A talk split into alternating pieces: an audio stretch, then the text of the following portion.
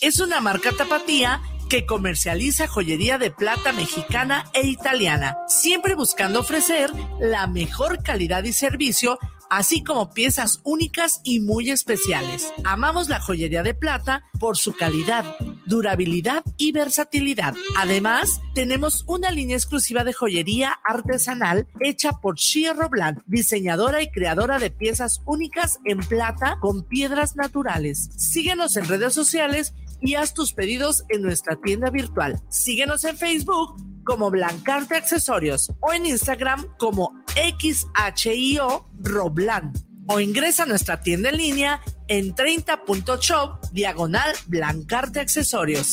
guanatosfm.net Los comentarios vertidos en este medio de comunicación son de exclusiva responsabilidad de quienes las emiten y no representan necesariamente el pensamiento ni la línea de guanatosfm.net. ¿Te gusta el terror? Inscríbete a la mejor plataforma de streaming desde 59 pesos mensuales o 2.99 dólares por mes. Entra a https dos puntos diagonal diagonal umbra.stream y disfruta del mejor mundo del terror. Guanatos FM y Cinema Macabre te recomiendan.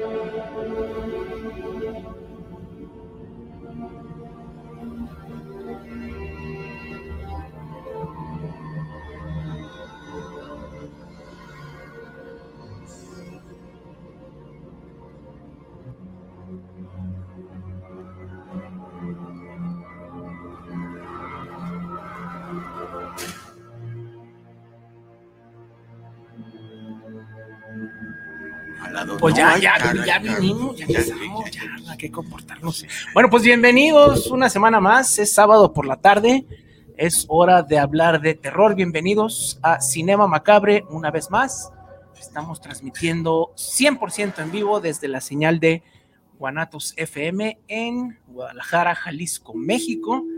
Eh, pues bueno, aquí por la señal de Guanatos FM y pues como siempre somos multiplataforma nos pueden escuchar en eh, Facebook Live, en la página de Cinema. Macabré, con acento admirativo. No, no lleva acento, pero acento admirativo. No, es signo de, admiración. Eh, ah, eso. Eso, bueno. Este, también estamos en el eh, YouTube, estamos en el iHeartRadio, Ah, estamos en Tunin, en Tuning Radio, en Spotify y pues ya. En la aplicación. aplicación. Entonces, si quieren escucharnos, pues pueden hacerlo ahí adelante.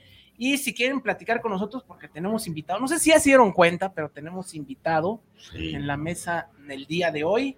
Este, Y pesado, ¿eh? sí. Sí, pesado.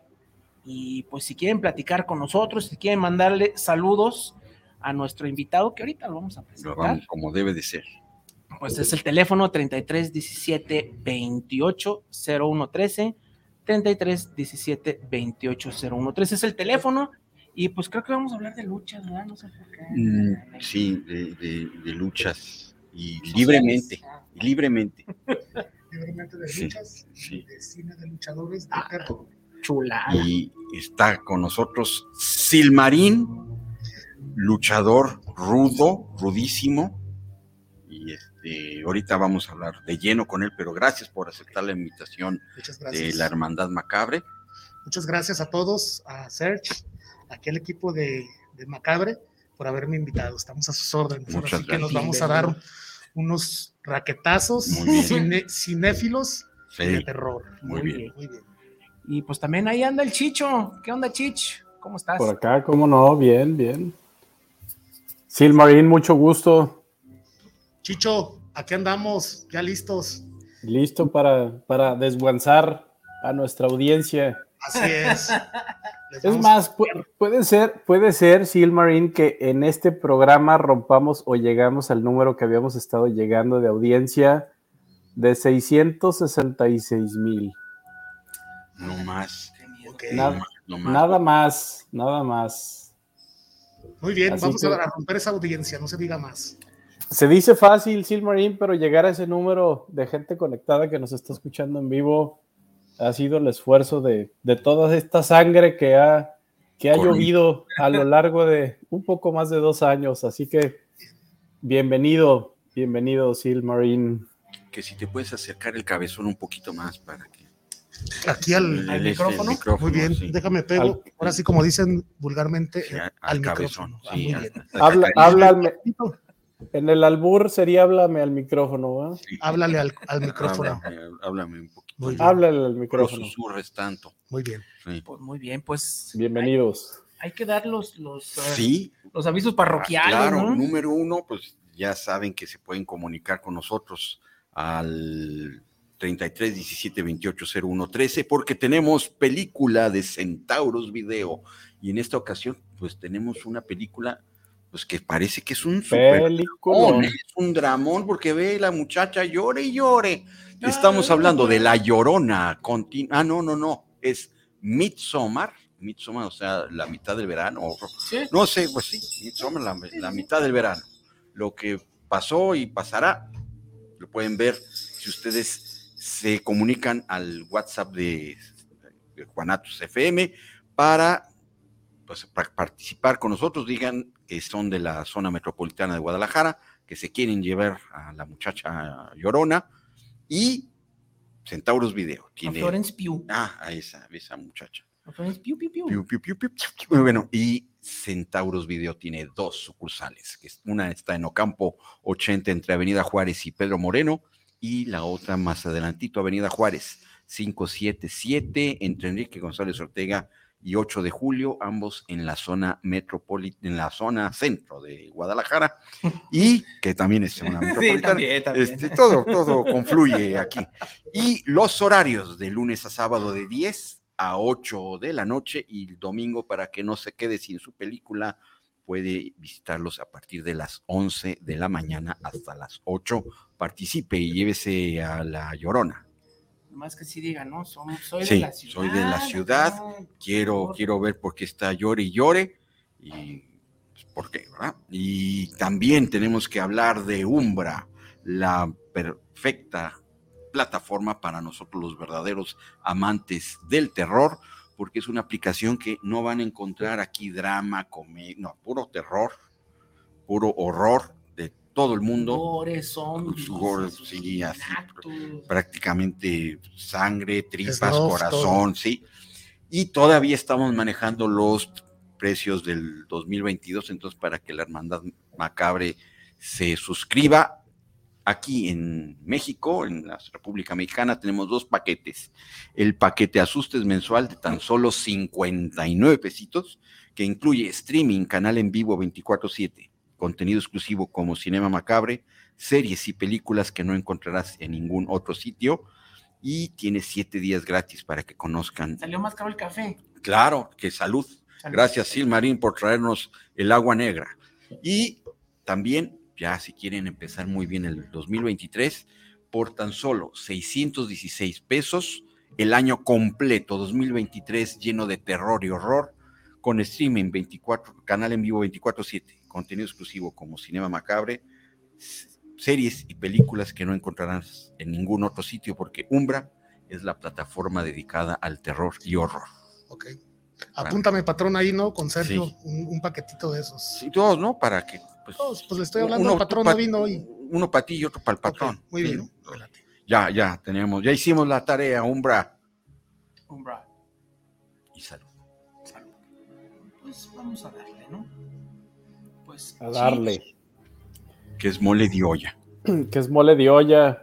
Bueno, Silmarine, te explico un poquito la dinámica. em, del programa llevamos un, un, formato que creo que Serge te la habrá comentado eh, previo al programa, pero si no, vas a participar en ella. Eh, llevamos una serie de capítulos donde hablamos de diferentes temas, eh, pero en este caso, como hay invitado de honor y tú te vas a encargar hoy de salpicar la sangre en este programa, habrá un espacio precisamente dedicado al tema que tenemos contigo y es el tema de hoy que también hablaremos de luchadores en el cine.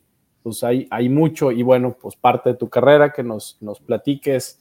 Este, y al final, eh, sin spoilear demasiado, hay unas preguntas macabras que son exclusivas para ti, que es parte de nuestra dinámica. Te vas a, a divertir con estas, en preguntas. Pero sin más, ¿no? Empezamos con la sección, el capítulo 1 de este sábado, que es la recomendación de la semana. ¿Qué nos gustó o no nos gustó? ¿Tienes algo en mente, Silmarín, que, que recuerdes te haya gustado, si no de esta semana o este año, que hayas visto alguna película que quieras recomendar? Fíjate que hoy, este, en la semana, por ahí en las desveladas, por ahí que nos damos de vez en cuando, me aventé una película eh, ya viejita, muy antigua, la de El último hombre de la Tierra. Oh, ya. Y estaba platicando muchos eh, jóvenes contemporáneos, chiquitos, como mis chiquillos, pues se acuerdan de la película de Soy de Allenda, de Will Smith. Uh -huh. Entonces, eh, yo les comentaba que esa prácticamente esa película está basada en este libro de, de, de Mary Sherry, que también habla de una situación similar de, una de un hombre que queda solo en la Tierra, que es un, como especie de su superviviente. Y esta película de los años 50, si mal no recuerdo, está basada en, ese, en, ese, en, esa, en esa historia. Nada más la van modificando acorde a las, a las, este, a las épocas. Entonces desconocían que era la película de Will Smith. Cuando la empezamos a ver, estaban ellos un poquito como hasta, hasta asombrados sí. de la temática de los zombies, del cómo se veía, pero a final de cuentas la vieron conmigo y estuvieron como en shock porque es un película, película, no, no. La Aún realidad. con la edad es buena. Es. es, una, es una película, ahí ves cosas que pasan en la de Soy Leyenda, por ejemplo, eh, vemos la, la, la, temática del perro, que en Soy Leyenda es, es, es diferente lo que pasa, eh, vemos los carros, en, en, aquellos entonces por los carrazos que traían ahí el, el, actor y todo, entonces esa sería la recomendación de hoy. Muy bien. Muy buena.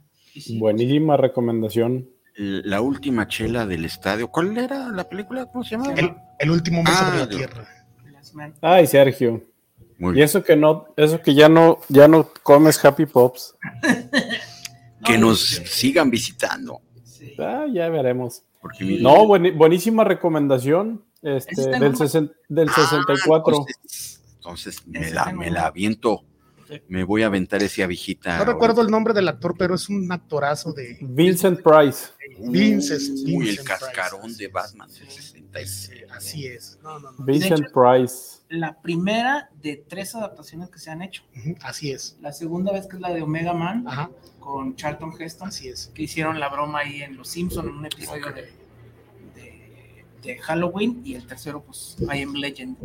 Y bueno, y no. Ah, no. Creo que Keanu Reeves hizo cuando la Tierra se detuvo. Ajá, ¿no? sí, sí, okay. sí, sí. Okay. sí, ya. No, esta es la Y tercera. para lo. ¿Eh? Y como dato, para aquellos que no han visto The Last Man on Earth, el principal, este, Vincent Price era el famoso Guasón en la serie de Batman de los años El 60. cascarón, el cascarón, el del En el huevo. el huevo, el del huevo. Sí. Pues eh, él es nada más y nada menos. Vincent. Así Sí, es. peliculones. Vemos. Peliculón. Y también es el que hace la jajaja de thriller. Ah, sí. Sí, Sí. este sacaba Parte un. rapeada de- sí. Y, y- y fíjate que lo bonito de ese tipo de películas que ves esa melancolía de aquellos tiempos, por ejemplo, él era el último hombre en la tierra, pero traía su cigarrote acá Ah, chido, Sí, a gusto. A gusto. Como si Mauricio Garcés es, sea el último hombre. Y luego iba, iba al súper y ahí estaban las carnitas colgando porque todavía tenía energía Claro. eh, con las plantas de emergencia. ¿no? Ok. Entonces yo decía, ah, qué, qué chido ser el último hombre sobre la tierra. Pues ni tanto, porque luego, bueno, luego Sí, platicamos. luego platicamos. Sí, sí. Ah, Sergio, ¿no? Bueno, andas con todo, yo.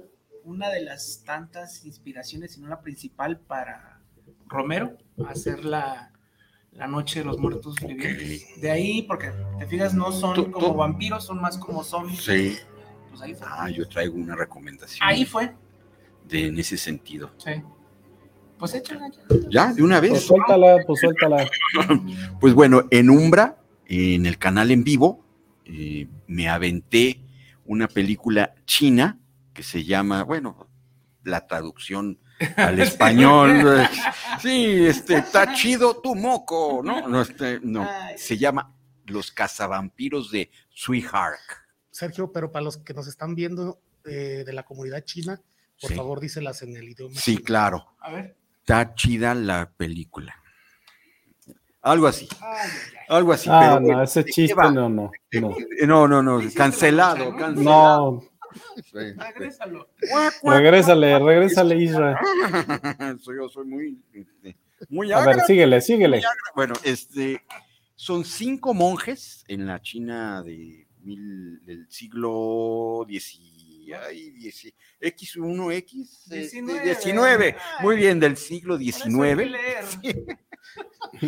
No, nomás hay que ver monitos, Sí, Sergio. claro, claro. Tiempo en Chirona, unos 10 minutos. Estos monjes ah, se dedican a cazar vampiros. Está así traducida, pero realmente son zombies que no te chupan la sangre, sino te chupan el alma. O sea, sí hay cierto vampirismo, pero te das de cuenta como que te están fumando, ¿no? Y son cinco monjes, este, el, el jefe, digo, monje mayor, viento, trueno, lluvia y relámpago. Eh, me encantó la película porque no es la clásica película de que, oye, pues los monjes van a ir tras el zombie mayor, no.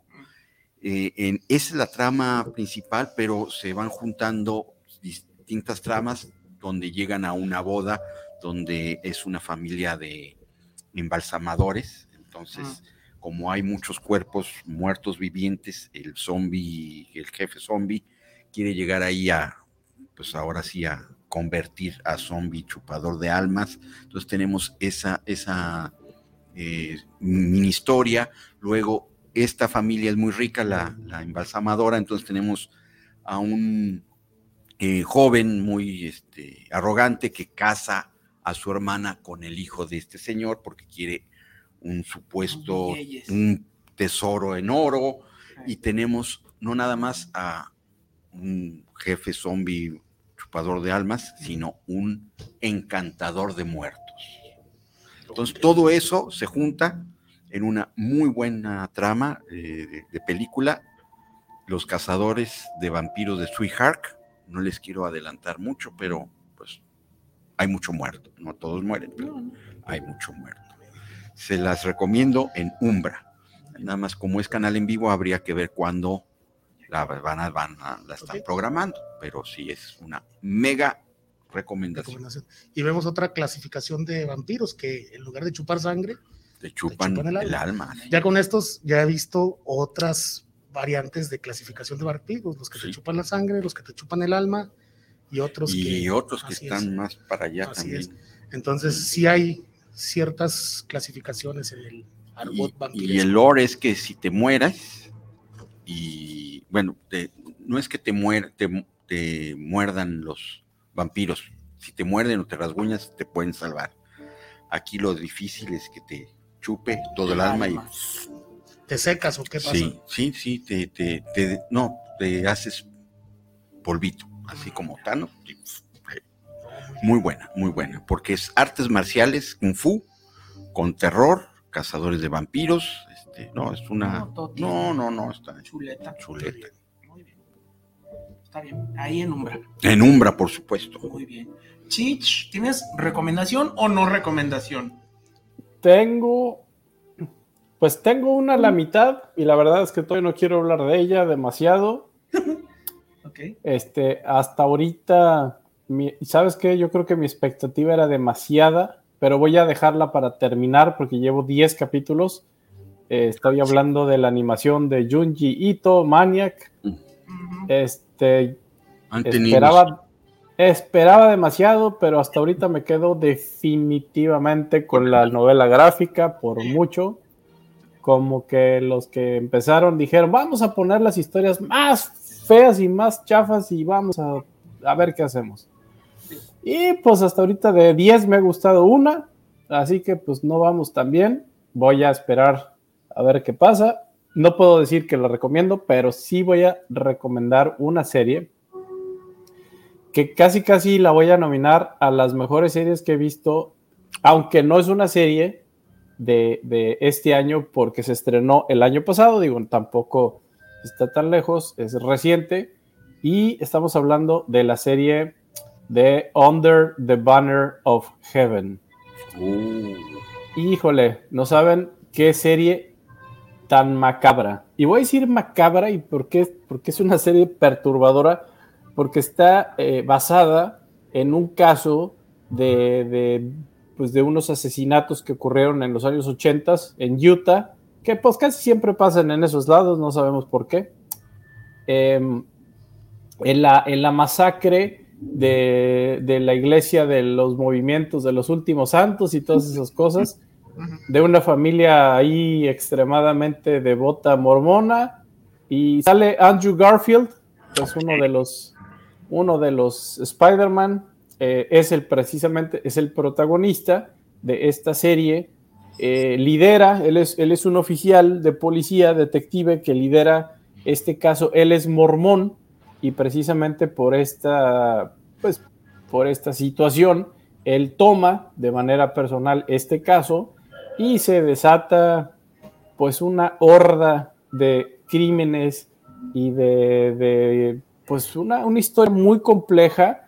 Al guionista le tomó creo que 10 años aproximadamente ver cómo lograba adaptar eh, este caso, que es un caso que repito, es una historia de crimen, que el caso está redactado en 431 páginas. O sea, adaptar 431 páginas de un caso de un crimen. No, ya adaptarlas como sea. Sí, entonces, eh, pues este esfuerzo de, de, del guionista, que se llama Lance Black, eh, logra, creo que una adaptación excelsa en esta serie de suspenso, de horror, pero pues todavía introducir este tema eh, del mormonismo, de la parte radical, este, que matar, pues justificado por mandato de Dios, porque me habló el Señor y pues tengo que matar, pues ya está, ¿no? Está, está justificado. Eh, no, no quiero opinar de la religión, realmente solamente estoy hablando de un caso que aparte fue eh, real. Eh, y, y, tal cual se muestra, ¿no? Como un engendro de hombres totalmente desquiciados, ¿no? Que, que basados en su religión o aferrados a esa ideología, justifican una serie de situaciones que van desde violaciones, desde mutilaciones, desde asesinatos, de sin más ni más, bebés, niños, mujeres, no importa, aquí agarraron parejo. Eh, es una historia que se desarrolló en los años 80, repito, así que creo que lo traducen como por mandato del cielo, así es la traducción en, en español. El título original es Under the Banner of Heaven y creo que es una de las series de suspenso que hasta ahorita casi casi la voy a poner como la número uno. Va a ir entrando a mi lista, digo, el año apenas va empezando, pero mm, trae una, una, situación muy paralela con Charles Manson. Es, va muy por ese lado de, de, una historia igual de perversa con esa mentalidad de lo que sucedió en los, los asesinatos de, Charles Manson. Es una mezcla también muy bien hecha de True Detective, para los que hayan visto la serie de True Detective, va muy por ese lado de, de, de la serie de True Detective, pero pues con la diferencia que esta sí pasó. No, en True Detective no pasó nada, esa es una historia. Y pues Under the Banner of Heaven es la adaptación de un caso real de unos asesinatos, repito, en los años 80 pues ahí de los mormones en Utah. Así que, pues sin más ni más, para religiosos o no religiosos que se quieran envolver en una serie realmente enigmática, oscura, muy bien lograda. Es más, me atrevo a decir que es el mejor papel en su vida de Andrew Garfield, porque pues creo que no hay otro. Eh, este es el único que ha hecho bien. Y pues hasta ahorita, hasta ahorita, ya, ya me, me queda eh, repetirlo. Es lo mejor que he visto de serie en este año, junto con el primer capítulo de The Last of Us, que no es para tema de hoy, eso será para después. Eh, pero esa es mi recomendación Muy buena. macabra de, de- muy buena, muy, pero muy, muy buena. ¿Dónde está? Está en la internet. Ah, bueno, Em, en la internet. está en la. No, realmente es, original. No, es original de, de Disney Channel. Este, pero estar en Star, Bueno, estar en estar. estar en Star, sí. estar en Star. Este, así que bueno, pues por ahí búsquenla. Píquenle. Muy bien. Díganle. Sí. Muy bien. Ahí la van a encontrar. Les repito el título, Under the Banner of Heaven. Es de cinco machetazos esta serie. ¿eh? Muy bien. Pues yo tengo una recomendación, una película reciente, no nueva. No sé si ustedes la escucharon de El ingeniero Bombita. No. El ingeniero Bombita. No, no, no, no. ¿No saben quién es el ingeniero No, no Bombita? tengo. no. Bueno, pues entonces no saben qué película es. Estoy hablando de una película. Española argentina Vámonos tendidos. que se llama Relatos Salvajes. Vámonos tendidos. Que esta la- está en la H morada. Peliculón. Peliculón muy buena. Bueno, más bien series de historias de peliculones. Es- De películas, A ver, ¿cómo? historias. Series de es Una películas. película de antología. Son Sí. seis historias cortitas que no tienen nada que ver una con otra, más que la temática, que es como este humor muy, muy negro, este, que casi siempre termina con la muerte de una o muchas personas, y es como la gente aparentemente civilizada se transforma y se entrega a la barbarie totalmente. Son seis historias. La primera a mí me gusta muchísimo. Esa es Eh, mi favorita. no se los voy a spoilear porque cada historia es muy cortita, o sea, la película dura dos horas y son seis historias, entonces es rápido, pero este es una chulada. Siempre es como este estilo de, de historias Alfred Hitchcock, ¿no? Que al final siempre pues, sucede que por el humor negro todo se va Sí, literalmente al infierno. ¿Y el que te gustó es el del Capitán Bombita? o- Eh, Es que es la, es la más famosa, es una de las historias más famosas. Con pero- Ricardo Darín. Ajá, eh, y bueno, se van a identificar mucho con el, con el ingeniero Bombita porque, bueno, prácticamente pierde los estribos por eh, lidiar con la burocracia de su ciudad. ¿no? Se Ok. vuelve totalmente loco. Lo voy a entender mucho. Este, y cada uno es así como que una situación muy particular, ¿no? La última también está muy buena. Es una, una boda que termina en total. Boda tragedia. cheda. Boda, no, pero boda termina en masacre, ¿no? Ok. Pero es humor, pero también al mismo tiempo humor muy, muy oscuro. Este, esta película es 2014, es tiene argentina, rato. tiene ratito, Español Argentina. español argentina. Entonces, acento vamos a tener. Eh, Sí. che, sí. Sí, claro. Entonces, este, Jolines. y bueno, se ganó muchos premios. De hecho, fue nominada al Oscar este, por eh, mejor película de habla no inglesa. No ganó, pero bueno, este, ganó premios Goya, estuvo Claro. en Cannes, estuvo aquí también se ganó un premio Ariel. Total, la verdad, muy buena y es de esas películas que son buenas, pero que no son Tan Este, conocidas. tan conocidas y que tampoco son tan, este, ¿cómo se puede decir? Son como más para, para el público, ¿no? Mm, o sea, claro. es que la gente, el público y la crítica dicen que son buenas, ¿no? No, es- Y hay una ¿qué? separación. Los críticos la aman y No, la esta, gente. esta, la verdad, yo, este, ¿Se llama? Relatos Salvajes y, eh, bueno, creo que está en el, en el la Candona Prime Mm, para rentar, pero si tienen la H morada, ahí está ya. yo creo que bien. mañana, mañana. Vean, la verdad está buena. Este, se van a reír. la Muy verdad. buena. Se van a reír mucho, pero también les van a sacar un sustito a dónde podemos llegar cuando. Nos llevamos nuestro pancito para Eh, yo no sé, no creo que sea O- como para. cafecito. No es para el susto.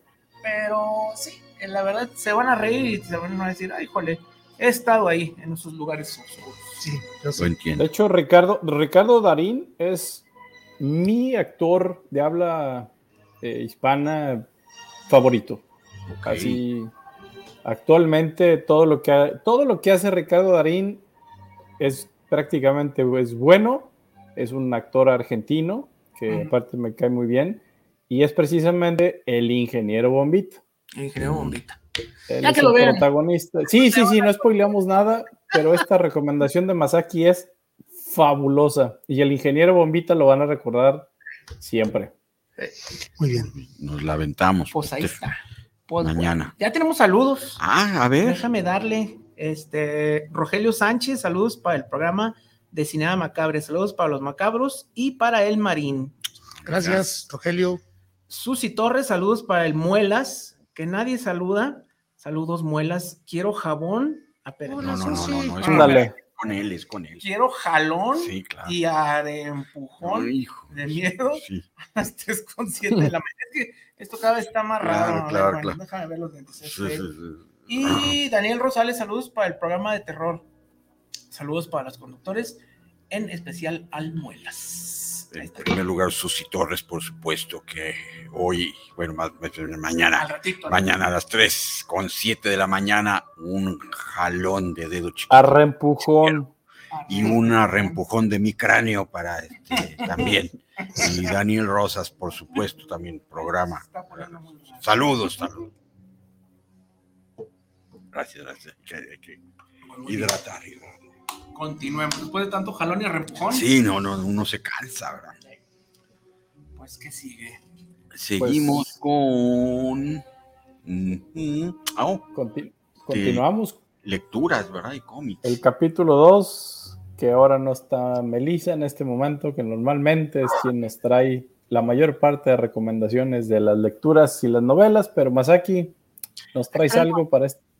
Sí, traigo un libro que ya lo ubicó. Mira, lo ubicó muy bien. Claro, Tiene monitos, yo creo. claro, sí, tiene, mire, bueno. Bueno, es un libro que ha sido la base para todas las narraciones desde George Lucas, Harry Potter. Es el camino del héroe, ¿no? Es el héroe de las mil caras, el héroe de los mil rostros de Joseph Campbell. Y bueno, este nos cuenta eh, básicamente lo que es eh, la estructura de una historia de cine, ¿no? De lo que ahorita se hacen las precuelas, las secuelas, las trilogías, los Sí, universos. donde, se, donde hay lana. Todo se basa en esto. ¿Y qué es el camino del héroe? Pues es eh, el Luke Walker, ¿no? El muchacho que no sabe, que no quiere entrar, este, el mago, el, el, El antiguo. Frodo, el que- Harry Sí, Potter, todos sí, son lo mismo. el, el Sergio Robs también. Y pues de ahí podemos ver precisamente de dónde sale, ¿no? No es nada nuevo, él simplemente este, recopila las historias de cómo nosotros los humanos contamos las historias, ¿no? De Grecia, de la Sí, India, de Japón, Ulises, sí. etc. Y toma como que estos elementos y él los, los eh, bautiza así, ¿no? Que es el camino del héroe. Y pues ya, si ya vieron Harry Potter, ya saben cómo funciona. Si ya vieron Star Wars, ya saben cómo funciona. Pues es el camino del héroe, ¿no? Cómo empieza no sabiendo nada, siendo bien menso y termina siendo un Jedi, un mago, mero mero. como lo quieran llamar. Y pues es una este, pues, técnica infalible y pues aquí te lo explica, ¿no? Sí hay monitos, no muchos, Ujú. pero sí hay monitos.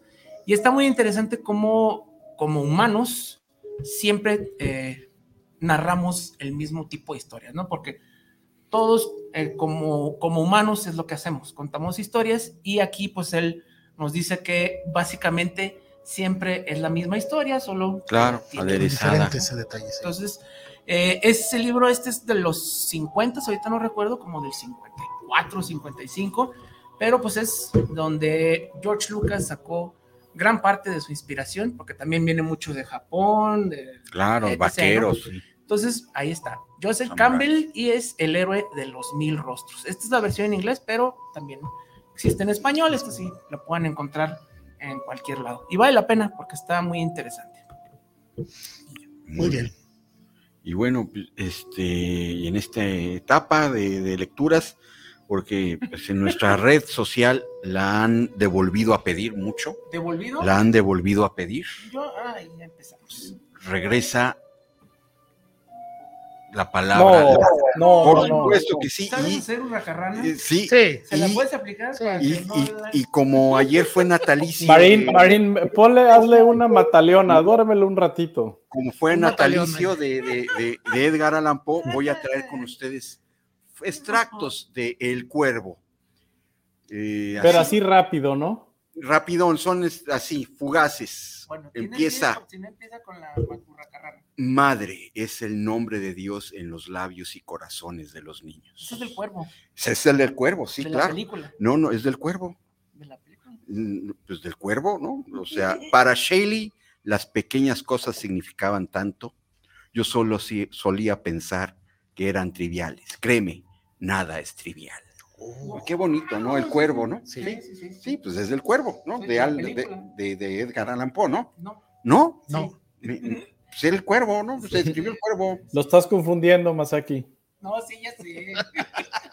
Los edificios se incendian, Lo- la lo vas gente a- ah, muere, ¿todavía el amor sigue? verdadero es para siempre. Qué bonito escribía Sí. Edgar Allan a ti no te gusta leer. No, por eso. no. Yo, yo veo las, yo veo los libros en la tele. Sí, Muy Fue bien. de audiolibro.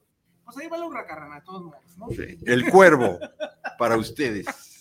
¡Bravo! Gracias. ¡Bravo! Bien. Eso, Sergio. Muy bien. muy Poesía literaria, cabrón. Casi como Bram Stoker cuando describe Claro, los, Los lobos, ¿no? no, los cerros, el paisaje transilváneo. Casi. claro. Es toda una poesía No, no, no. lo que está describiendo Sí. en el libro. No, yo no, no. Para no. los que han leído el librito, este lo describe con toda la poesía del mundo, Claro, Las- claro. los atardeceres nocturnos, los caminos, todo ese tipo. Así también se aventó Sergio Qué, la del qué Cuervo. bonito. La cuervo. Casi. Edgar Allan De. Brandon Lee. De verdad, pues, me mejor recordaste a sí, Paco- pero No, lo escribió. sí lo. Ah, ok. Sí, sí me, lo me rec- me recordaste a Paco Stanley cuando declamaba en Páquetelas. Muy bien. Pero no tener el mismo final. Esperemos que no. Aquí tengo a mi. mi- Su guardaespaldas, así es. Aquí está, aquí está. Muy bien. Pues, ¿Qué más seguimos? No, pues nos vamos a el capítulo 3, que es videojuegos o juegos de mesa. ¿Eres videogamer, Sil?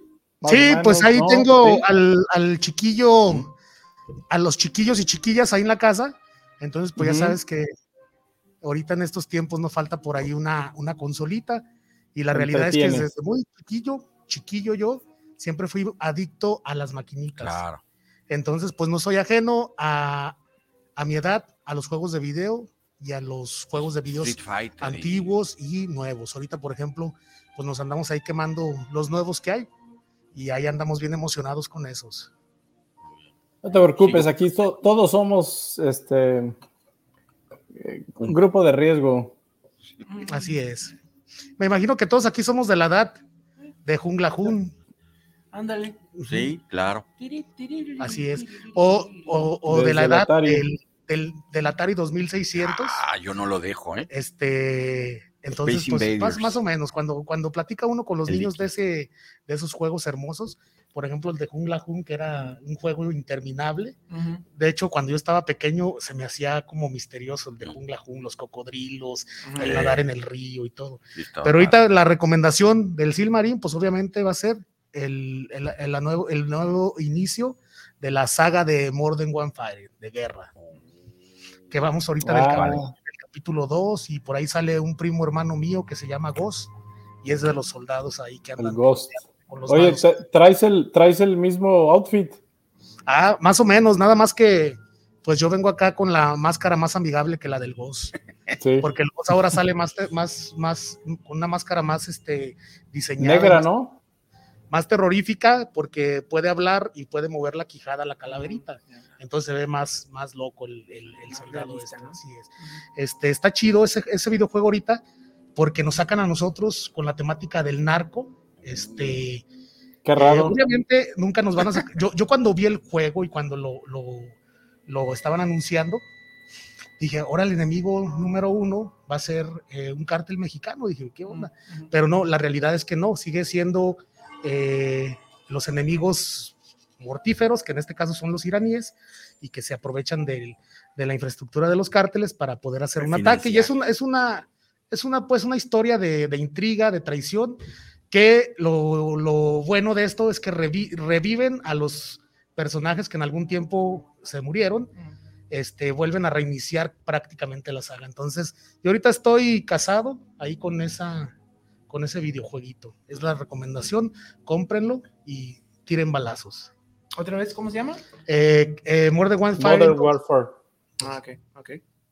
Ah, pues ya. Sí, ¿no? Ya, ya otro, otro Otro reinicio. Sí. Salen los personajes de siempre. A algunos no les gustó cómo se ve uno de los personajes este, míticos, que es el, el capitán Sock McTravis.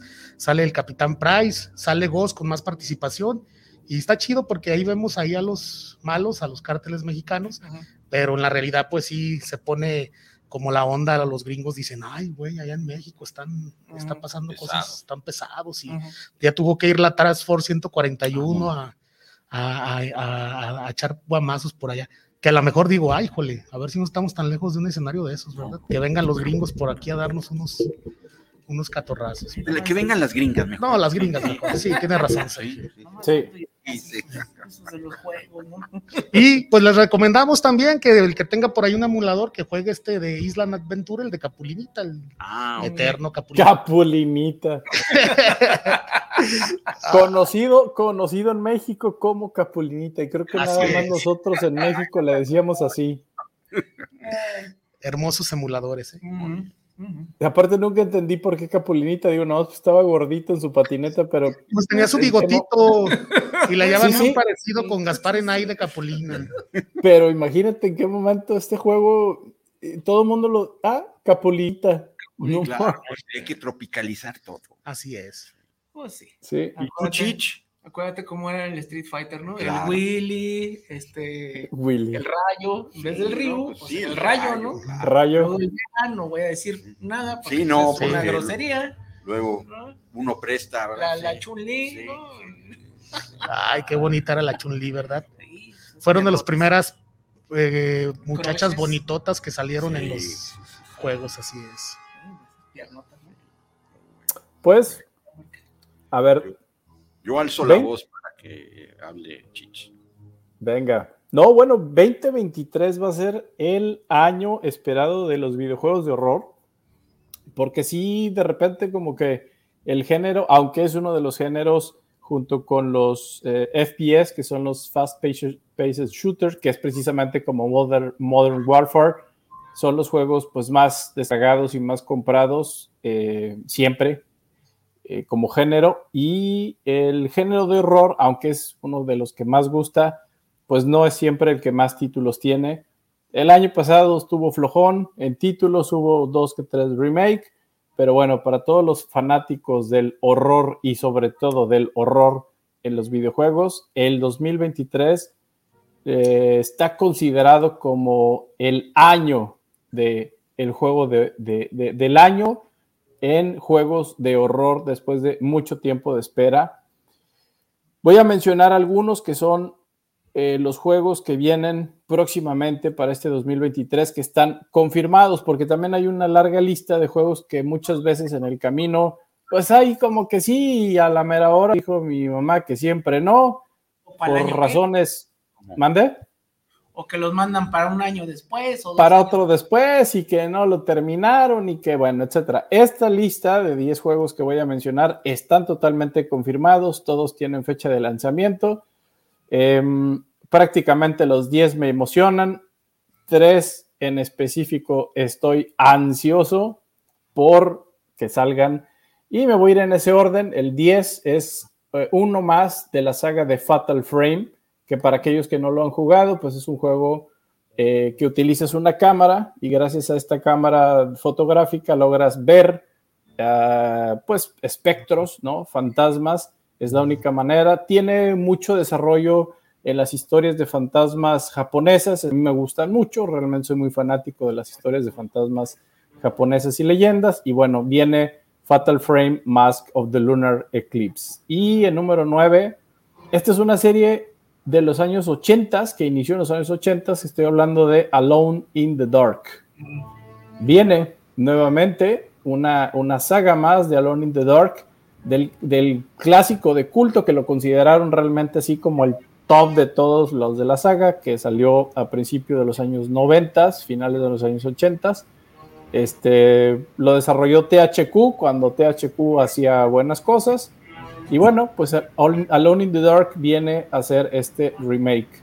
En el 8, Alan Wake 2. A mí el 1 me encantó. Fue un juego que salió únicamente para Xbox. Es un juego muy tipo película de David Lynch.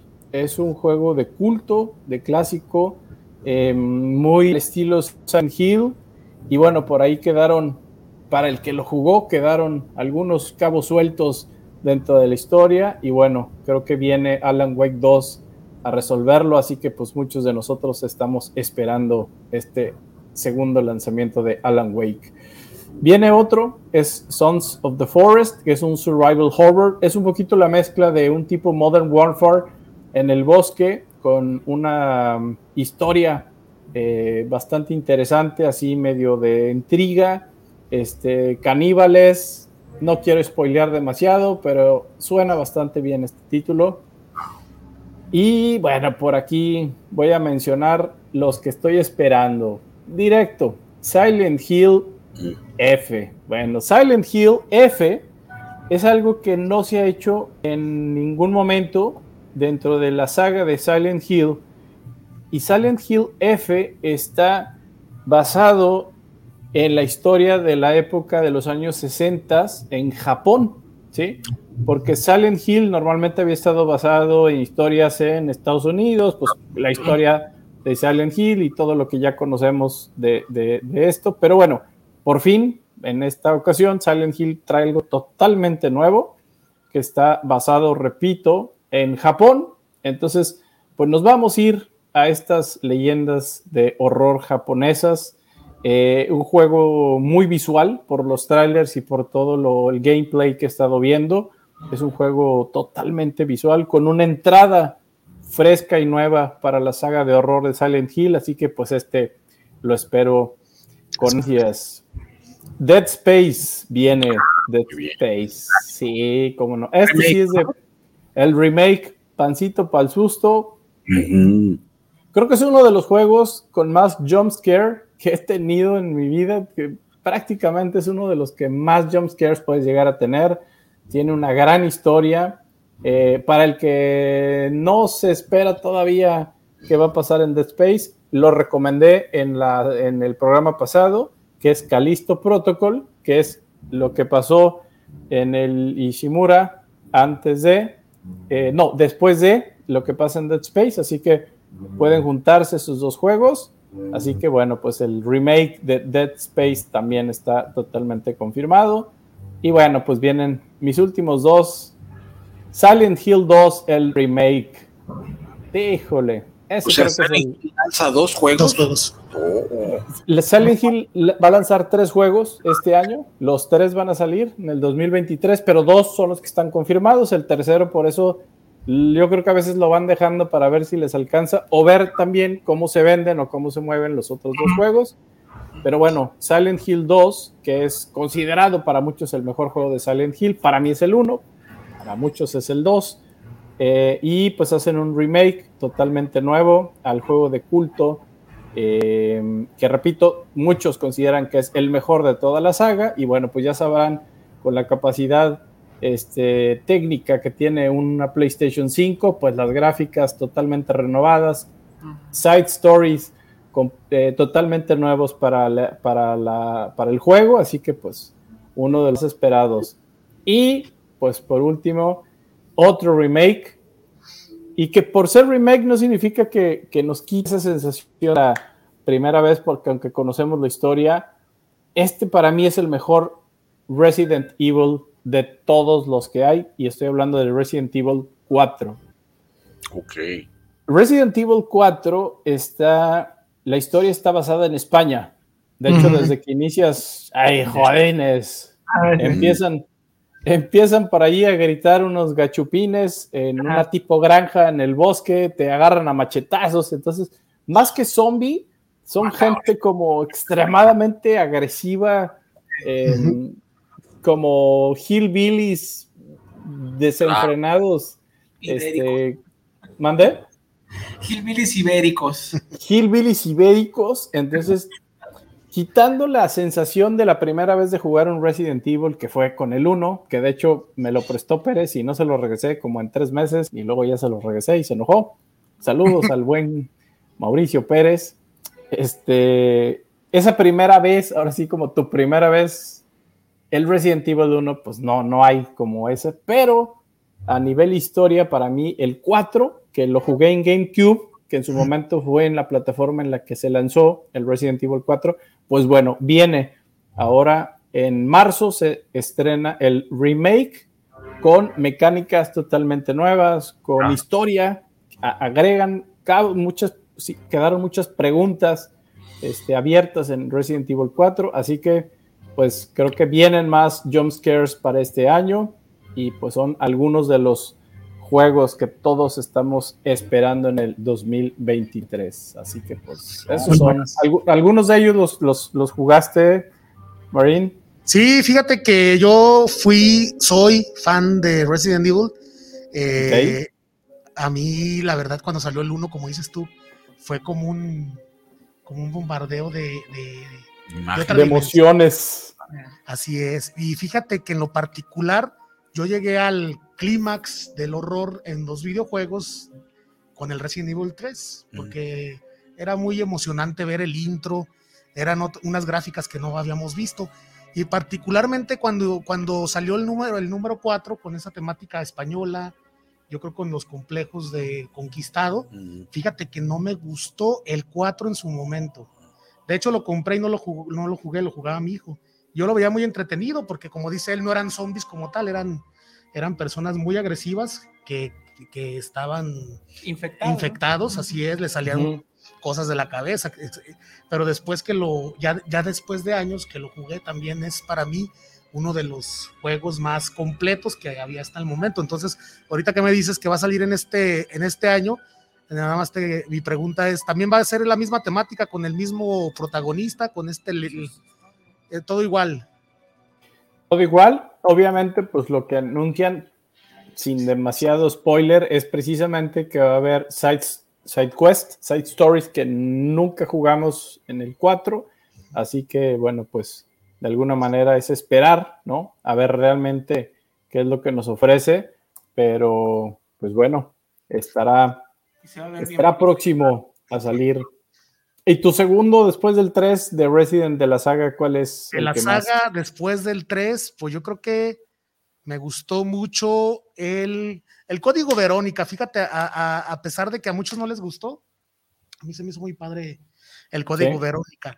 Y cuando era más chiquito, los que me gustaron muchos fue la saga esa, la de The House of the Dead, que era. Ah, ya.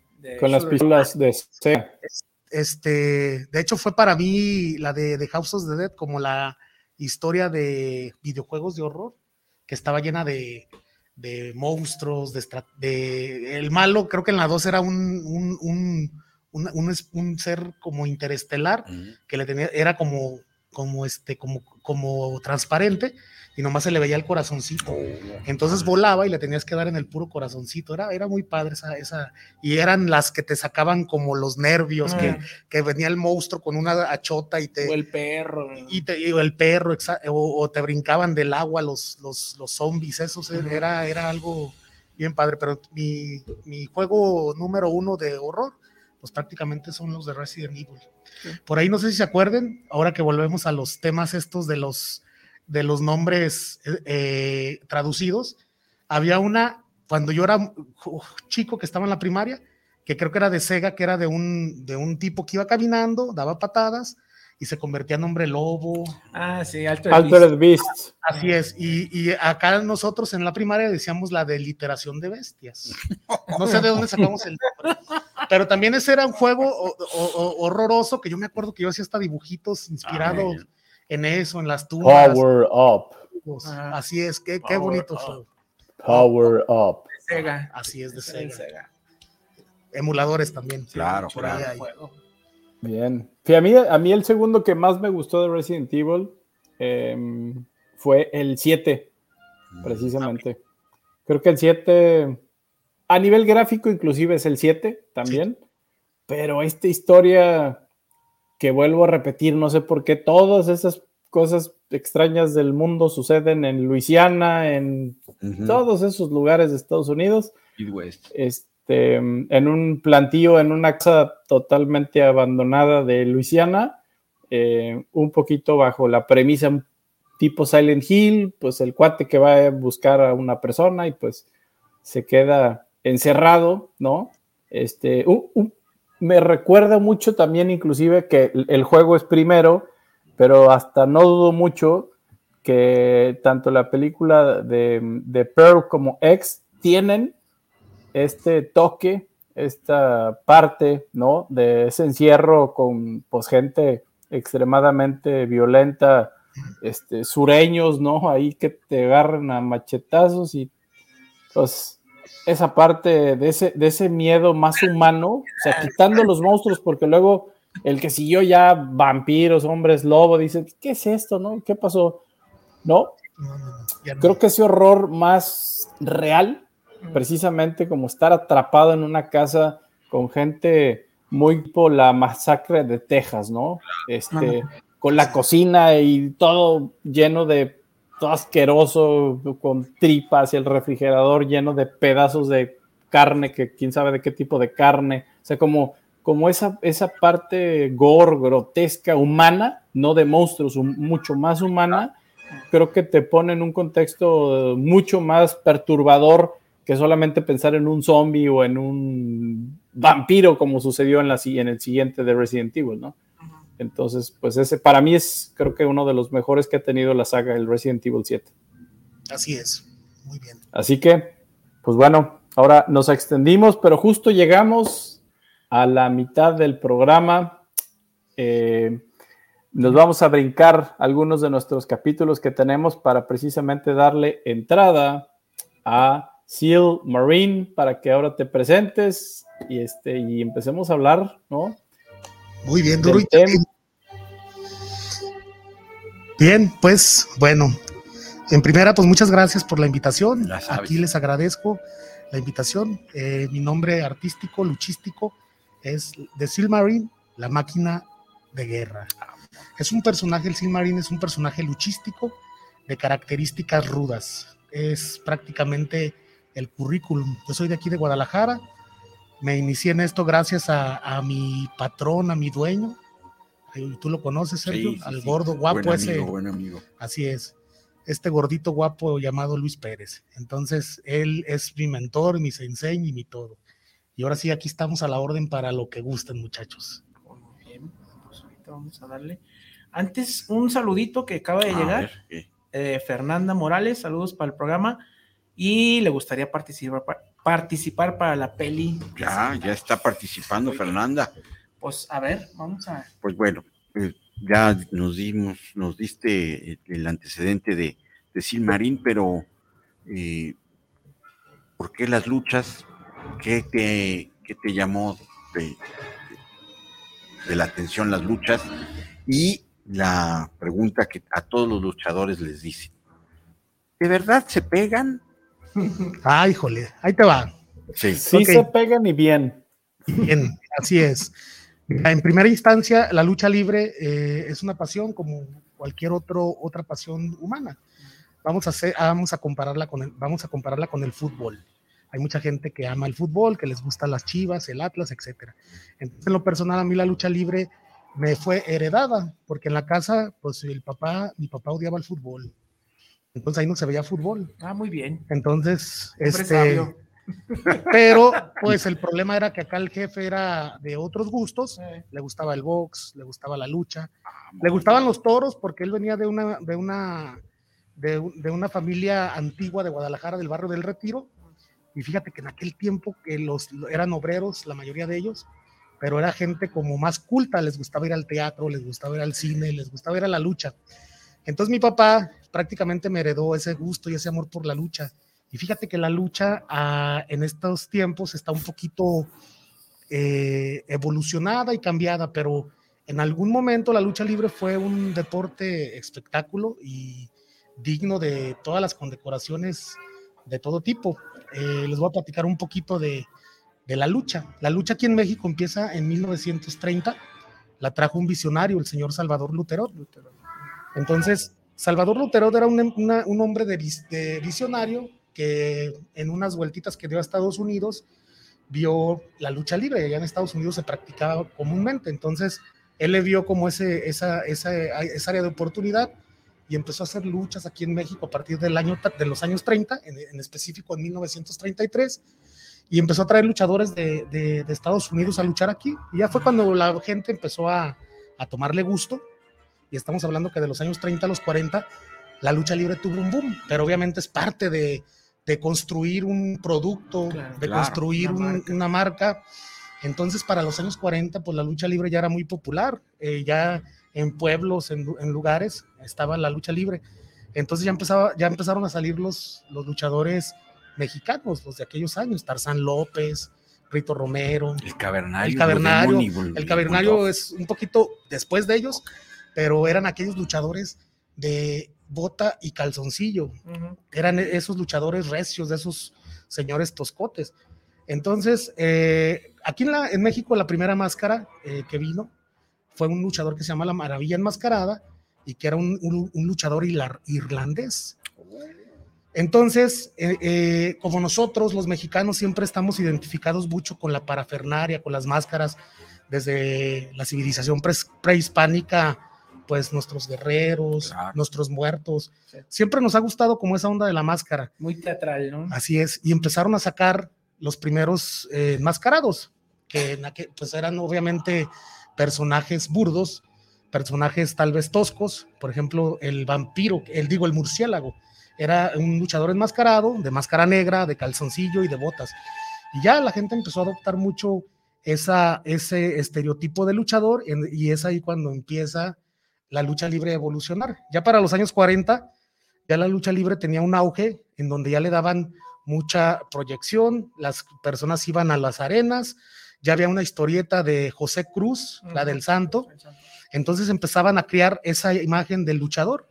Obviamente la lucha libre es, es un deporte, espectáculo de características coreográficas, teatrales, pero duro. Mm, la lucha libre es real, cabrón, tan real que te puedes morir, tan real que te, pues, el, el hijo que del te- perro guayo, ¿no? que te, como dicen por ahí, que te friegan Sí. eh, o te madrean, como dicen por ahí. Entonces, este, son muy, soy, son- es un deporte que obviamente está hecho para divertir a las personas, para entretenerlas, pero la lucha libre es 100% real, los moquetazos, la sangre, hay mucha gente que dice, la sangre no es real, se, No, pues no. la sangre es totalmente real. Obviamente el luchador tiene la, la capacidad de, de- de saber cómo va a sangrar al compañero. O sea, no vas a entrar a matar al, al compañero. Es un, un deporte y obviamente se hace este esquema de la lucha del bien y el mal, porque sin, sin este, sin este, sin este, sin este prácticamente, sin este producto eh, del bien y el mal, pues prácticamente yo creo que no funcionaría ni la vida misma. Sí, esta es la narrativa, Sí, ¿no? Aparte, aquí, aquí en el mismo, en nuestro mundo, en nuestro existir, pues sabemos que este, existe el bien y el mal. Entonces claro. ahí en la lucha libre está el bien y el mal. ¿Quién es el bien? Los, los técnicos, los guapos, los flaquitos, No, los, ya no pude ser técnico. los de los, los, la- las personas buenas, los personajes eh, angelicales, los personajes con nombres bonitos. ¿Quiénes son los rudos? Pues los feos, los malos, No, pues los ya. malparecidos, Ya soy los groseros, etcétera. Entonces esa es la, la. Aunque el santo empezó rudo, ¿no? El santo era rudo, era rudo y de hecho su nombre del santo fue un nombre casual porque en, el- en la parafernaria mexicana el santo, la- el mote de santo es hablar de un, de un santo, de una, de una imagen católica. Sí. Entonces pegó mucho por esa cuestión de que era el, el santo. Y fíjate, Sergio, que eh, en los años 40, cuando la lucha libre eh, empieza a evolucionar, pues, ¿qué crees? Ya como producto y como, y como marca y como, como producto, eh, Televisa, cuando empieza la transmisión en 1952, si mal no recuerdo, pues obviamente ya la lucha era, ir a la lucha era, era un, un- un evento familiar donde Claro. iban los señores de traje de aquellos años, de, Claro. de sombrerito con su familia y era un espectaculazo y como ir al, al fútbol. Es más, me atrevo a decir que yo creo que estaban A la par. a la ¿no? par, Sí. así es. Entonces, el señor Azcárraga, el primer Azcárraga, eh, Videurreta. Vidiurreta, eh, eh, se alea con, los, con los, los dirigentes de la lucha, pero el, el que estaba como de intercesor era un luchador actor, que a lo mejor se han de acordar porque lo han oído hablar mucho de él. Él se llamaba Walt Rubisky. De- de- Entonces, Walt Ah, Rubisky empieza como a, película. como a armar todo ese es- es- esquema para que la lucha, en primera, pues llegara a la pantalla. La gente ya la vea en las pantallitas, en sus televisiones, y ya, ahí empieza la lucha libre. Ahí Entonces, fue donde explotó sí. cuando empezó, porque fue primero radio, ¿no? Pero Claro. Ya cuando empieza en la tele ya no. primero fue revista, radio, televisión. Y después de la televisión, ya es donde se va al cine, porque en ese tiempo estábamos en el cine de, de oro, en el cine Sí, mexicano. sí, sí. Y si mal no recuerdo, la primera película donde aparecieron luchadores en escena fue la película de, de Germán Valdés Tintán, Sí, esa de que creo que se llama No me ayudes, compadre. Pero era una película con el protagonista que era Tintán y aparecen. Wolf Rubinsky no hizo varios. Ahí también, Sí, eh, Walt Rubiskin estuvo en muchas películas. claro. Entonces, de ahí nos vamos evolucionando. Empezamos a ver una que se llamaba La, Bes- La Bestia, La Bestia Magnífica, que esa película habla de dos hermanos que, que están tratando de salir adelante y que prácticamente tienen problemas personales. eh, la mala es una muchacha, cosas por el estilo. Es una película muy, muy de Pedro Infante, muy de Claro. ese tipo Sí. de, de- de la época. Y ahí evolucionamos hacia las películas de héroes. Y casualmente hay una película eh, que se llama El Enmascarado de Plata. La primera película, Del Santo. no. No. Ah, caray. En esa película el nombre se le da El Enmascarado de Plata, pero en la película el protagonista era un luchador, él sí era un luchador profesional que se llamaba Cesario Manríquez y era mejor conocido como el médico, médico asesino. Ok. Era un luchador de gran tonelaje, de gran estatura y rudazo. Eh, no estoy muy seguro de la historia, pero esa película la iba a protagonizar el Santo, pero el Santo eh, estaba en su cuestión luchística y no le interesaba mucho Mm, Mira. salir en el cine, porque él no quería, tenía una situación él con el cine, o sea, tal vez eh, no le interesaba, etcétera. Entonces no quiso salir en la película. Sale el médico asesino y es ahí donde vemos por primera vez al, al luchador con su laboratorio, Oh, eso es con. con su laboratorio científico, sí, sí, sí. ayudando a la policía, Sí. Ah, con carros eh, fregones de aquella época, etcétera. Y el malo, y, el, eh, y peleando contra los malos. Y el malo era el, el, el enmascarado de plata. Y ya, pues se siguió y evolucionó. Y entonces ya empezamos a ver, si se acuerdan, del- de, las, de las famosas películas de la Sombra Vengadora, Ujú. Del Huracán Ramírez, que eran personajes que no eran luchadores. Sí, que eran inventados. Eran inventados, pero empezaron a funcionar. En aquel tiempo, Sergio, las películas eran de bajo presupuesto. Hacían dos, tres películas de un, de un jalonazo y la intención Claro. era ganar lana y no gastar tanto. Entonces, pues les va funcionando y les va funcionando. Todavía. Sí, sí, sí. Entonces eh, empieza a ver como un boom de la lucha libre y empiezan a tratar de explotar el área del cine de terror, que aquí en México no se había estado, no se había explotado mucho, eh, estaba como calmado porque el cine de terror o de horror ya desde los años 30 pues había evolucionado en Estados Unidos, en, en todas las naciones, pero aquí todavía estaba como tranquilito.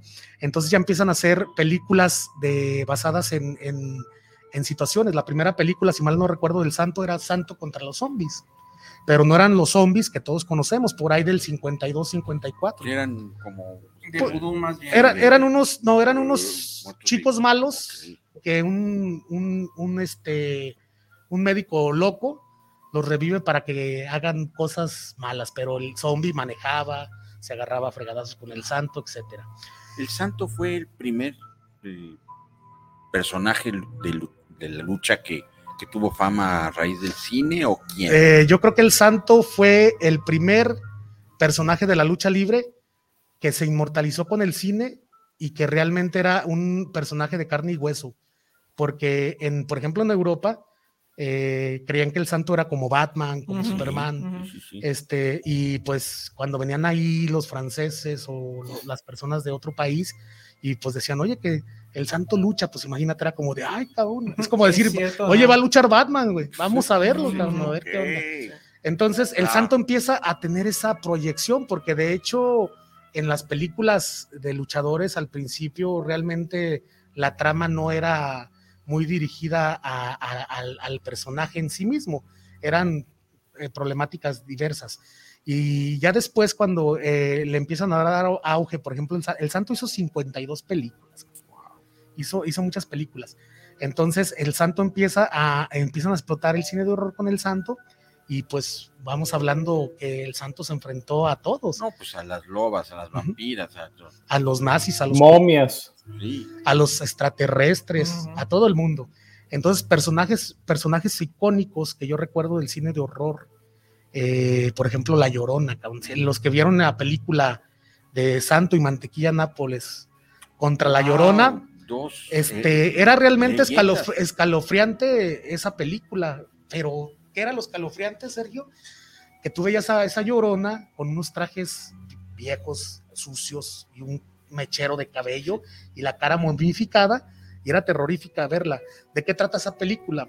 Trata de que una- un, un- un profesor, una persona eh, como un investigador, convence al santo de ir a recuperar un- una, una reliquia en la tumba de la Llorona y que esa reliquia cuesta mucho dinero y la reliquia la van a utilizar para obras de caridad. Como el santo es un hombre, Bueno. pues es un superhéroe, ayuda, ayuda a los buenos, etcétera. Este, accede a ir a, a- a- a ese lugar, le quitan la, la- la reliquia y la y, revive la llorona. Entonces ahí está agarrándose a moquetazos el santo y mantequilla de Nápoles contra la llorona. Otro personaje icónico del cine de horror es prácticamente en una de las películas, no recuerdo su nombre, era un señor grandísimo, moreno, era un luchador americano que supuestamente es como un zombie, él, él- él empieza a secuestrar, él, él- es, un, es como un Frankenstein le, le empieza a robar e- él a las mujeres y les hacían ahí algún procedimiento y los, los empezaban a manipular. Y en esa película prácticamente el santo pues se ve diezmado por ese gigante. El santo se enfrentó en otra de Santo contra los monstruos, se enfrenta al hombre lobo, a Frankenstein, al cíclope. E- e- Es el santo contra los monstruos. Prácticamente ahí salen todos los monstruos que tenemos sabidos por haber. Hay otra película que es El Santo contra el Conde Drácula. En esa película hay una versión para adultos que se llama El vampiro y el sexo. Sí, era la que hablábamos el otro Eh, día. Entonces, esa este, sí la quisiera Sí, ver. fíjate Es- que eh, están muy, muy bien adaptadas a su tiempo.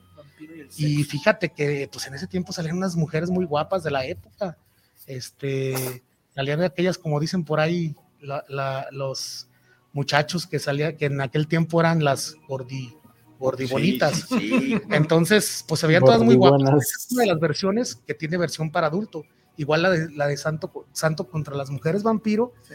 También hay una versión eh, para adultos Sin censura. sin censura que, que no se pudo pro- eh, proyectar aquí en México porque No, aquí no se pues, proyectaban eh, desnudos. Fíjate, Sergio, que hay una curiosidad. En aquel tiempo, el- un regente de la Ciudad de México, pues antes la Ciudad de México era pues todo, prohibió las, las, eh, las luchas por televisión. O sea, él dijo, ¿sabes qué? No me acuerdo ahorita el nombre del señor.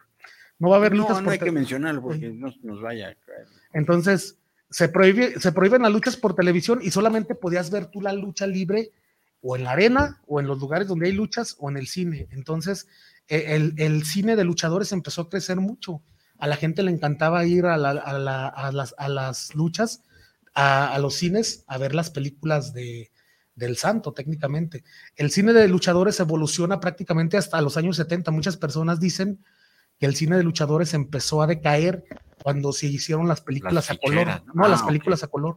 Entonces, por ahí en los 70s, eh, finales de los 60s y, y- y principios de los 70s, ya empezaban a salir luchadores a actuar en conjunto, porque antes era Santo Sí, contra todos, o Santo y Blue Demon, porque de- después del Santo sale Blue Demon, que es la segunda figura del cine mexicano. Santo y Blue Demon contra esto, Santo y Blue, o Blue Demon y Santo contra eh, el, el Doctor Cerebro y cosas por el estilo. Entonces empiezan ya a salir mil máscaras, tinieblas, eh, empiezan a ver ya seguir el líder. eh, empiezan a ver luchadores y, y trabajan conjuntamente. Y una de las películas más recordadas de horror del santo, pues es prácticamente la película de Santo contra las momias de Guanajuato. que para mí es la mejor. Fíjate que es, es muy buena la película, tiene buena adaptación, pero yo creo que hay mejores todavía de, de- de películas de, Ahorita nos dirás, del santo. quiero que ahorita que, que presentemos a Melissa, me contestes, tu ídolo de, de lucha, o sea, Ahorita te digo quién es. y para ti la mejor película de, de- de luchadores y monstruos, pero Melissa ya entró Melissa, Gracias. Melissa. Hola. por, por Bienvenidos, conectarse. ¿Sí me escuchan? Hola, Sí. Melissa. Hola, hola. ¿Cómo están todos por allá? Muy bien. Muy bien. Bienvenida. Y si Muy bien. Pues llegué al mero mole justo cuando estaban hablando de la película prohibida del santo. Así que me da mucho gusto uni- unirme en este punto porque yo sí tengo la, la duda. ¿Esa película existe entonces? Sí, ¿Y ¿En dónde se puede encontrar? Pues fíjate que yo la encontré en una, en una barata, por ejemplo, como ahí con los patrocinadores. Mm, En, eh, así Video. es. Eh, este, por ahí en, una, en un lugar que había antes que, que ya no existe. Entonces yo la tengo en DVD, pero sí existe, sí la puedes comprar por ahí por internet, eh, la película sin censura. Fíjate que yo la primera que tuve eh, era en inglés, estaba adaptada al inglés, no, no, no venía en español. Santo. Pero, este, pero creo que ya la, la- la tienen también adaptada en español. Por, Aquí está, mira, es Santo en el Tesoro de Drácula, que es la versión con censura de aquí en México, y la versión sin censura es El vampiro y el sexo. El vampiro y Santo sexo. contra los Y, y vampiros. no y el habla sexo. nada del santo. Del 68. y allí Hubiera sale, sido el 69 y al puro sé. pelo. ¿Eh, y allí salen los dos vampiros que dijimos, no los que visten Ujú. China. Sí, Sale el vampiro chupa sangre Ok. y no el otro. chupa. y el otro Oye, vampiro pero él lo aceptó así abiertamente. ¿Yo estuve en este tipo de películas o es como una leyenda urbana? Porque sabía yo que No. era como una leyenda urbana. Sí existen las películas, obviamente no sale el, san- el santo en pelotas, pero, Pero las muchachas. pero sí. las muchachas sí. Las muchachas, claro, ahí. Mi siempre. hijo también sí, sí tiene una bronquilla con esa película y dice que pues, Pues no, no la no la nombra con así es, no, no la nombra y este, pues, pues la película ahí está y es una obra de arte porque muchos la consideran así de ese tipo. Entonces, ahí está la película. En el pillo puesto la van a encontrar. Y preguntas para el Silmarín también, este, Bueno, Oye, Serge, yo- está Ah. tenemos un chorro de saludos. ah, por A favor. ver. que ya quiero sacar porque luego se me olvidan. Este, Rafael Román, saludos a Cinea Macabre, saludos a Sil, saludos. Saludos. César Flores, saludos a Cinea Macabre, saludos al Muelas y a todos en la cabina. Oh, gracias, por supuesto. Un gran saludo y una mordidita en el dedo izquierdo de la mano izquierda. de una vez ese saludo del Muelas fue para todos, para irnos rápido. Bueno, Héctor Mora, saludos al programa, lo sigo en la CDMX, saludos a Cinea Macabre. ¿Cómo me puedo inscribir a Umbra? Este, si quieren, Ah, por supuesto, ahorita les decimos. Ok. Víctor Daniel Rojas, saludos al programa. Saludos a Cinema. Eh, saludos al luchador invitado. Un gran saludo. Y luego, Saludos, gracias. Eh, hashtag todos somos el, todos somos muelas, señor Muelas. Por favor, mande un saludo a Raquelito y familia Torres, que nos encanta su programa. Raquelito y familia Torres, pancito para el susto para todos, ahí nos vemos. Ya hablo como el chachalá. Sí, Sí, sí, ya cambió de voz. el café, el café en ronca. Ya hablas como el muerto de Tijuana. César Alberto Rodríguez, saludos para el programa de Cinema Macabre, a cada uno de los presentes y qué buena en la historia del pancracio. La verdad es que sí es muy interesante y pues es parte de la historia del- es. de nuestro México del siglo Nuestra XX. cultura de contemporánea. Pues ahí va. Jorge Hernández, saludos al programa para Cinema Macabre, saludos para el luchador invitado. México también es de terror. Pues claro, pues sí, nomás sale a la calle, ni modo Sí, no. imagínate. Mauro Vasconcelos, saludos desde Santa Cruz, Bolivia, saludos al programa Hermanos Mexicanos y saludos a la Calaquita. Gracias, por supuesto. Hasta allá, hasta allá, hasta allá nos, Vamos a conectar. Muy bien, pues ahí está. Oigan, ahorita antes de seguir con, con el tema, este, que todavía nos quedan 40 minutos, así que bueno. vamos bien de tiempo para que Melissa nos dé rápidamente su recomendación de la semana. Este, y continuamos con el tema con Seal Marine, que se está poniendo bueno este programa. Venga, Melissa, a ver qué viste Muy o qué no viste. pues. ¿Qué, qué te gustó o no te gustó? Híjole, aquí sí me voy a retractar porque era una película que yo tenía mucha esperanza. Es una película de horror mexicana, se llama La Exorcista de este año. Y hasta les había dicho muy emocionada, ¿no? Que fui, a- fui al cine y en los cortos se ve esta película que va a estar buena. Pues no pierdan su tiempo. Está en la app de la estrellita y no, no, no. Los efectos, la iluminación terrible. Había un momento en el que ya no sabía si estaba viendo una película de, de comedia tipo las de Scream de antes. Peor Oh, que del sí. salto. Sí, sí, del no, horrible, horrible. Así que para que ni pierdan el tiempo. Pues, Entonces, no, ¿cómo se llama la película que no hay que ver? La Exorcista Ah, ya en, sé. en la estrella. ¿Ya la viste? No, la vi ahí anunciada. No, pues ahórratela. La estrellita. Las Plus. exorcistas. Sí, no, ahórrensela. Muy bien. Pues, no, Oye. Serge, hace rato que preguntabas que si se daban o no se daban, ¿Se daban o no se daban? te puedo decir Ellos. en la lucha libre se dan y se dan duro. Fíjate, sí, yo, yo entrené artes marciales toda mi vida. De hecho, peleé cuatro años profesional, eh, artes marciales mixtas. Este, hice 14 años de Muay Thai. Y justamente en algunos de los entrenamientos hice Jiu-Jitsu y Muay Thai. Pues obviamente la lucha libre pues tiene, o- o es otro, es otra música que se toca en otro son, en otro ritmo. Y justamente eh, mi entrenador, este, que ahora debe estar en Tailandia, pero bueno, yo me retiré hace, hace ya mucho tiempo, eh, nos llevaba a entrenar con luchadores, precisamente los entrenadores. ¡Ay, cabrón! Que eran, era súper, eran durísimos. Entonces, Serge, te puedo decir que los manazos de los luchadores lo sientes como que la chancla, como la chancla de la mamá, ¿eh? Cada una vez así duele y duele bien. Así y es. si suena, no es efecto especial, ¿eh? Te puedo decir que te dan y te dan con todo. Entonces, la técnica para saber dar, ¿cómo se aprende? Tienes que, primera, en primera instancia, Sergio, fíjate que un luchador profesional completo, así eh, completo, tiene que tener primero una preparación que a veces ya no la tienen. Mm. Eh, primero tiene que haber cursado una enseñanza básica de unos 3 a 4 años Ay, en lucha olímpica, lu- Ujú. lucha grecorromana, Greco-romana. lucha inter- intercolegial. Ahí en la intercolegial pues ya les enseñan el llaveo, todo ese tipo de cosas. Entonces, aquí en la lucha libre mexicana hubo un auge eh, en los años 80, en los años 90, 70, porque había escuelas de lucha libre profesionales. Por ejemplo, aquí en Guadalajara teníamos la escuela de la Arena Coliseo, que era el maestro el Diablo Velasco. Y aquí en Guadalajara todavía seguimos teniendo escuelas de lucha libre antiguas. Por ejemplo, tenemos eh, la escuela de, de la familia Carrillo, de la, de la Arena Jalisco. Ellos son todavía luchadores de esos que defienden a la lucha libre, que enseñan lo básico y no van a subir a un luchador por subirlo.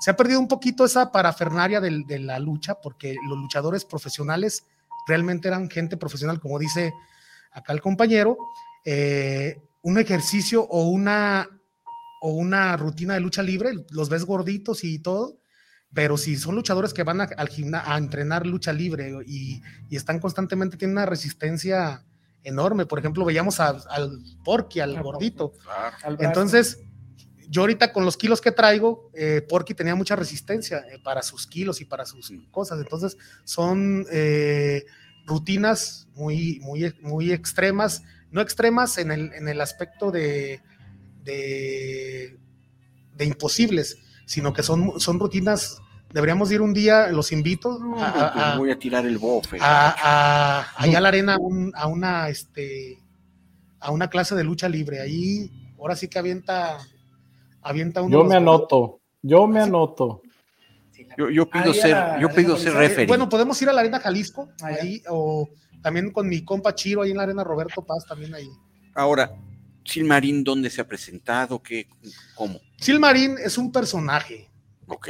Y Silmarín es un, un- un personaje local. Silmarín es un personaje que ama y defiende la lucha libre. Silmarín no anda luchando, no anda este, haciendo ese tipo de cosas. El Pero Silmarín has- se, se presenta eh, ¿Te en eventos presentado? especiales, en, en lugares donde van a hacer al- a- eh, alguna, alguna, este, alguna lucha fregona y sale el Silmarín. Muy bien. El Silmarín se aparece y llega y a descontar a todo el mundo. ¿Y cómo ves, Sergio? Y Eso. el Silmarín, ¿quién es su ídolo luchístico? Fíjate que mi ídolo luchístico como tal, podríamos decir que para mí el mejor luchador de, de México que ha existido en todos los tiempos, eh, el, que ha logrado más es el Santo, pero yo creo que el mejor luchador es, era el solitario. Y admiro a muchos luchadores porque conozco a mucha gente del medio y admiro a mucha gente, por ejemplo, de antes y de hoy. Eh, te puedo decir, por ejemplo, si nos vamos desde, desde los de ahorita a los muchachos que yo conozco, eh, admiro mucho a, a los Carrillo, a los, a los de ahí de la Arena Jalisco, al Bucanero Junior, a su papá el Bucanero, a su hermano que era Sandokan. Eh, mm, admiro mucho al Pantera, a un luchador que, que luchó como el Pantera, él es un caballerazo, él, como dice el, el compañero, este, el Pantera es un hombre reconocido a nivel internacional, él va mucho a Japón, él, él allá llega y lo reciben muy bien porque en otros lugares, eh, muchas culturas a la lucha libre mexicana la ven como un, un, este, un arte que todo luchador, por ejemplo, que se digna de ser luchador, tendría que haber venido alguna vez a México Mm. a entrenar con los maestros de lucha libre, de aquí mexicanos. Por ejemplo, hay japoneses que vienen y aquí se, se, se refreguean y, y son luchadorazos. Entonces, esa es la visión que tienen de nosotros. Ha bajado ahorita un poco, por ejemplo, a eso íbamos que la- el negocio pues va decayendo. Y fíjate que en aquellos tiempos del cine se hubo una racha mala para el cine en todos los aspectos, por ahí de los años 70, 80. Claro. Entonces hubo una situación muy fea con el cine mexicano y ahí empezó también a decaer la, la- la industria del cine en México. Entonces, los 90, eh, los años dorados de la lucha libre prácticamente fueron los años 50, 60, 70, 80 y 90 fue como el, Bajón. el, el bajón.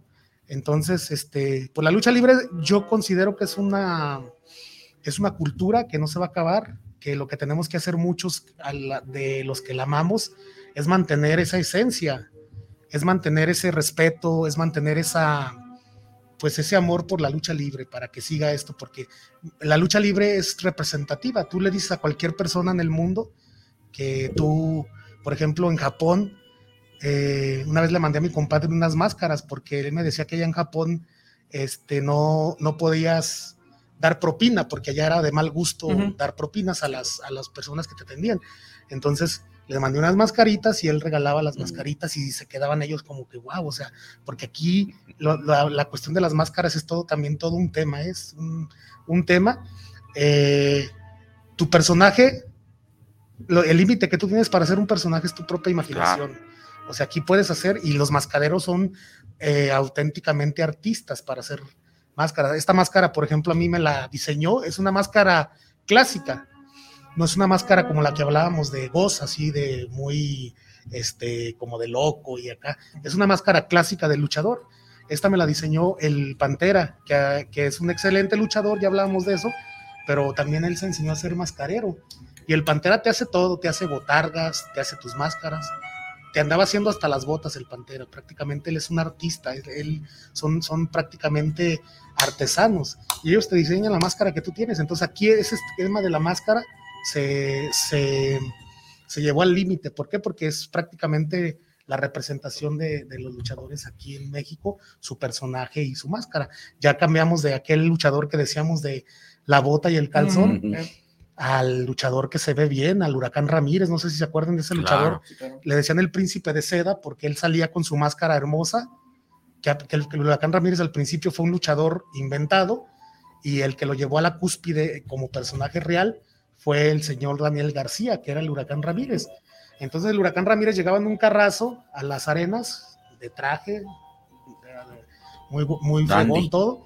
Entonces, este, cuando él le quitan el personaje, porque el personaje obviamente era de, de, de un cineasta, Claro. el, el personaje, pues él se quita la máscara y la aventó ahí al, al ring y todos conocieron, al, al huracán Ramírez, al señor este Daniel López, nadie, eh, al señor Daniel, perdón, nadie le quitó la máscara, él se la quitó solo porque el personaje no era de ellos, entonces ya nunca pudo ser un personaje igual, porque hubo muchos huracanes Ramírez, de hecho ahorita existen huracanes Ramírez, pero nunca puedo- pudieron emular la...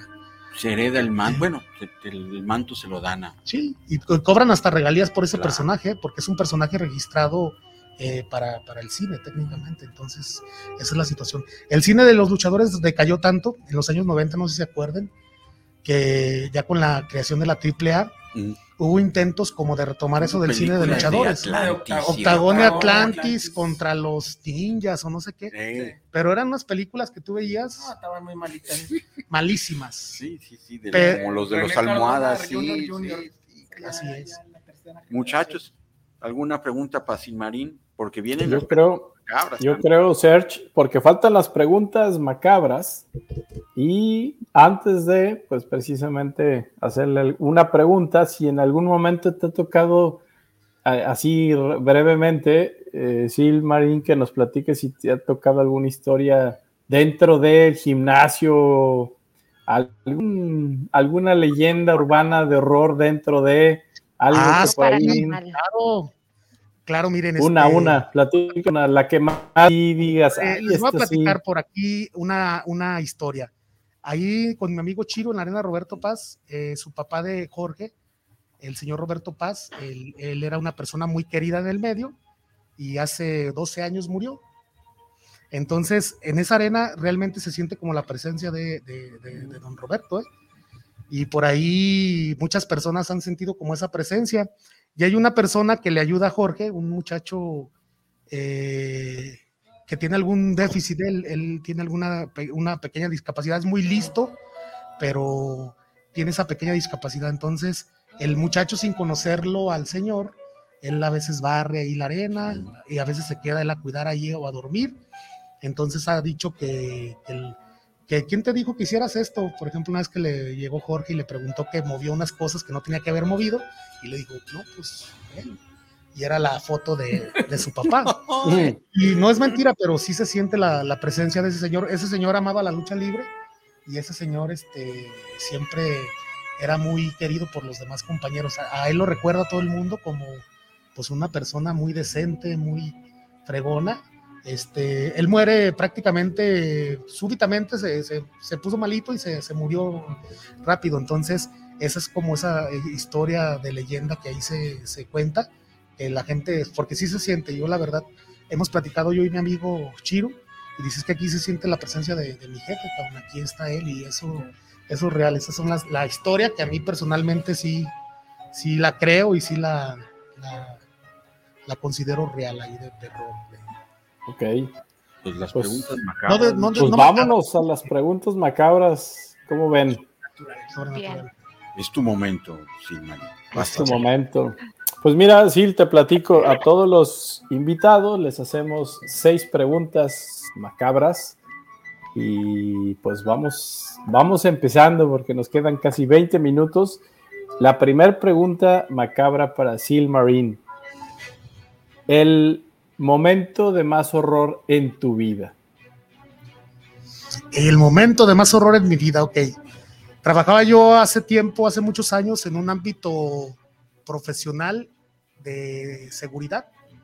Y una vez en una cárcel, en una prisión, eh, me tocó... Bailar el rock. No, me tocó estar en un lugar solitario, porque esa prisión se tuvo que tomar por, por asalto, porque hubo un motín, etcétera. Entonces se agarró ese lugar y a mí me tocó estar en una, en una torre, en una torre solo. Y recuerdo yo bien que, esa, que, que ese, en ese tiempo era, era muy frío, era un lugar en, en Durango. Entonces ahí en Durango este, era una, una víspera de Navidad y estaba todo solo, había mucha neblina y yo no veía bien, no veía bien ahí lo que estaba pasando y estaba yo sentado y de repente volteé hacia un lado y vi como algo negro que estaba, que estaba ahí en ese lugar. Entonces estaba yo como dormido, pero me sentía como incómodo. Y ya dije yo, ah, caray, ¿qué habrá allí? ¿Un bote de basura o qué? Y me quedé pensando porque yo no veía que había algo en ese lugar antes. Entonces ya me, me quedé como pensando, abrí bien los ojos y cuando volteé y enfoqué bien la mirada, vi que esa cosa que estaba ahí, que era como un bulto, se fue arrastrando con las manos. Entonces pues, me quedé inmóvil, esas veces como dices que no te puedes mover, yo he sentido eso. Este, yo tenía un arma en la mano y todo y no me pude ni mover hasta que pasó ese, esa sensación y le quise dar la explicación, quise yo este, ver qué es lo que pudo haber pasado, lo relacioné que tal vez era un animal que se brincó una, una lechuza y eh, le quise dar mucha, eh, mucha vuelta y explicación real, pero realmente no, no, no la No la Es lo más terrorífico que yo he vivido en mi vida, porque sí lo vi así directamente. Dale. Ahí tenía manos. pues, y se fue arrastrando, pero así. No, no, no habrá sido el Chapo que no se salió. El compadre. Pues la pregunta dos, Sil, es: ¿cuál sería la peor situación de horror, aunque sea imaginaria, un sueño, una pesadilla, pero cuál sería un momento que dijeras, a mí si me pasa esto, pancito para el susto, pañal para el susto? ¿Cuál sería esa peor situación de horror que puedes imaginar?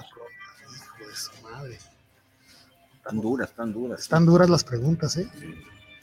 Pero fíjate que considero yo que no, no, no, tuviera yo miedo Ejemplo, nos han dicho este, quedarme en medio del mar así, ¿no? Flotando sería una situación de horror. Yo creo que mi, mi, mi horror sería quedarme solo, solo en el mundo. O sea, como, como, como la película. Como soy leyenda. Sí, porque soy una persona de, de Social. con los demás. Entonces regularmente casi no me gusta estar solo, siempre ando en mi vida cotidiana platicando eh, de aquí para allá, interactuando con muchas personas. Entonces yo creo que uno de los miedos más gachos es estar solo ahí. Si me dijeras, oye, te vamos a regalar la, la, mansión tal o el hotel tal, pero tienes que quedarte allí solito un mes. Seis meses. No. no, no te llevas a Olivia. No. No le entrabas. No le entraba, sí. Venga. Pues la tres es, si hicieras una película de horror, tú eres el director, ¿De qué se trataría esa película? ¿Cuál sería la sinopsis? Yo creo que me gustaría hacer una película relacionada a zombies. Zombies. Me gusta mucho la temática de los zombies. Pero el zombie este actual, este que... Zombie contra el luchador. No, no, no, zombie de ese descarnado, mm. putrefacto. Sí, sí, el... Que lo... Que, lo pateas tres veces y sigue vivo el... que murió por alguna pandemia o por alguna situación de ese tipo. Dispara en la cabeza. Eso, sí. Ah, no hay falla.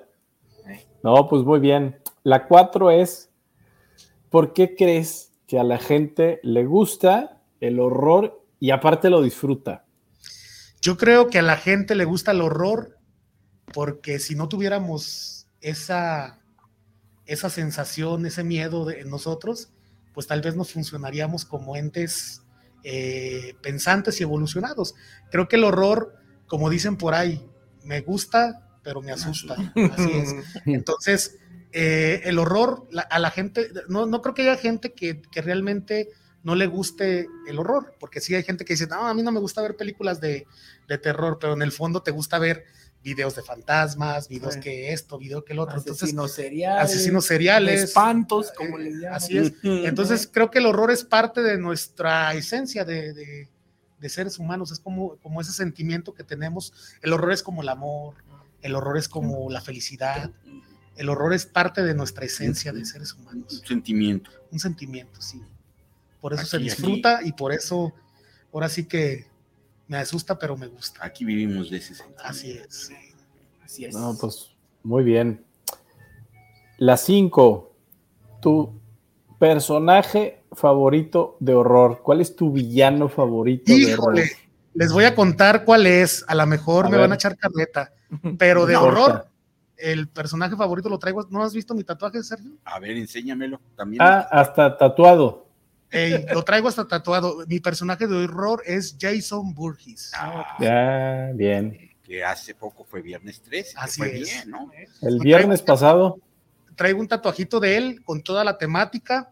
Él parado, hacha en mano, este, árboles atrás, eh, el bosque, la luna llena y una muchacha pechugonzota gritando. Oye, ¿y Ándale. parte visible? O, Aquí, a aquí ver, lo a ver, a ver, vamos. Oye, de- debió haber sido machete, ¿no?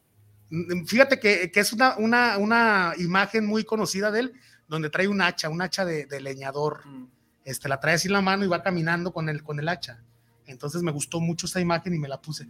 Jason Burgess, fíjate que para mí representa ese, esa, esa parte de, volvemos al tema de la máscara. Si hubieran sacado a Jason Burgess deformado, como en algunos, en algunos momentos que se ha visto que tiene la cara fea, deforme, etcétera, Como el inicio, ¿no? como en el inicio, no Ujú. pegaría. El, el- el- el- realmente lo, lo místico y lo misterioso es esa máscara icónica que se fue dando. ¿Tu máscara está inspirada en él también un poco? ¿Cómo? ¿Tu máscara está inspirada en él un poco? Digo, por los colores. Eh, De hecho, el personaje usa máscara por eso, porque Jason oculta su, su verdadera esencia detrás de la máscara, porque realmente en, en- eh, en el análisis del personaje, Jason puede ser hasta, un, hasta una persona tímida, una persona deforme, una persona que se esconde de sí mismo. Entonces, no sé si se acuerden ahí en la, en la cuestión que Jason pues no le hacía daño ni a los animales ni a los niños. Jason traía como la onda contra, contra los adolescentes, contra los, los grandes, contra gente que pudo haber eh, eh, influido en su, en su, Claro. en su vida, Sí. en su maltrato, en su, en su muerte prematura. Los adolescentes Así es, cachondos. Así es, los adolescentes que lo dejaron que se ahogara. Sí, para andar de cachondos. Así es. Entonces, personaje número uno de terror para mí es Jason Burgess. Jason Burgess porque aparte pues es un hombre sobrenatural, de mucha fuerza, Inmortal. que llega y levanta a uno y lo clava ahí en la pared con el machete. A- a- a- en las, como dicen, en las fantasías homicidas, Sí, eh, sí, sí. todos hemos soñado con clavar a alguien ahí en la pared con el machete. Ah, Yo no se siempre crean. sueño con clavar. Ay. bueno, ese sería Ay, mi personaje número uno Jason. este, Jason Burgess. El número dos, yo considero, eh, no hablando cinematográficamente, sería el ente, el monstruo de Ah, claro, Frankenstein. claro. Ah, ya.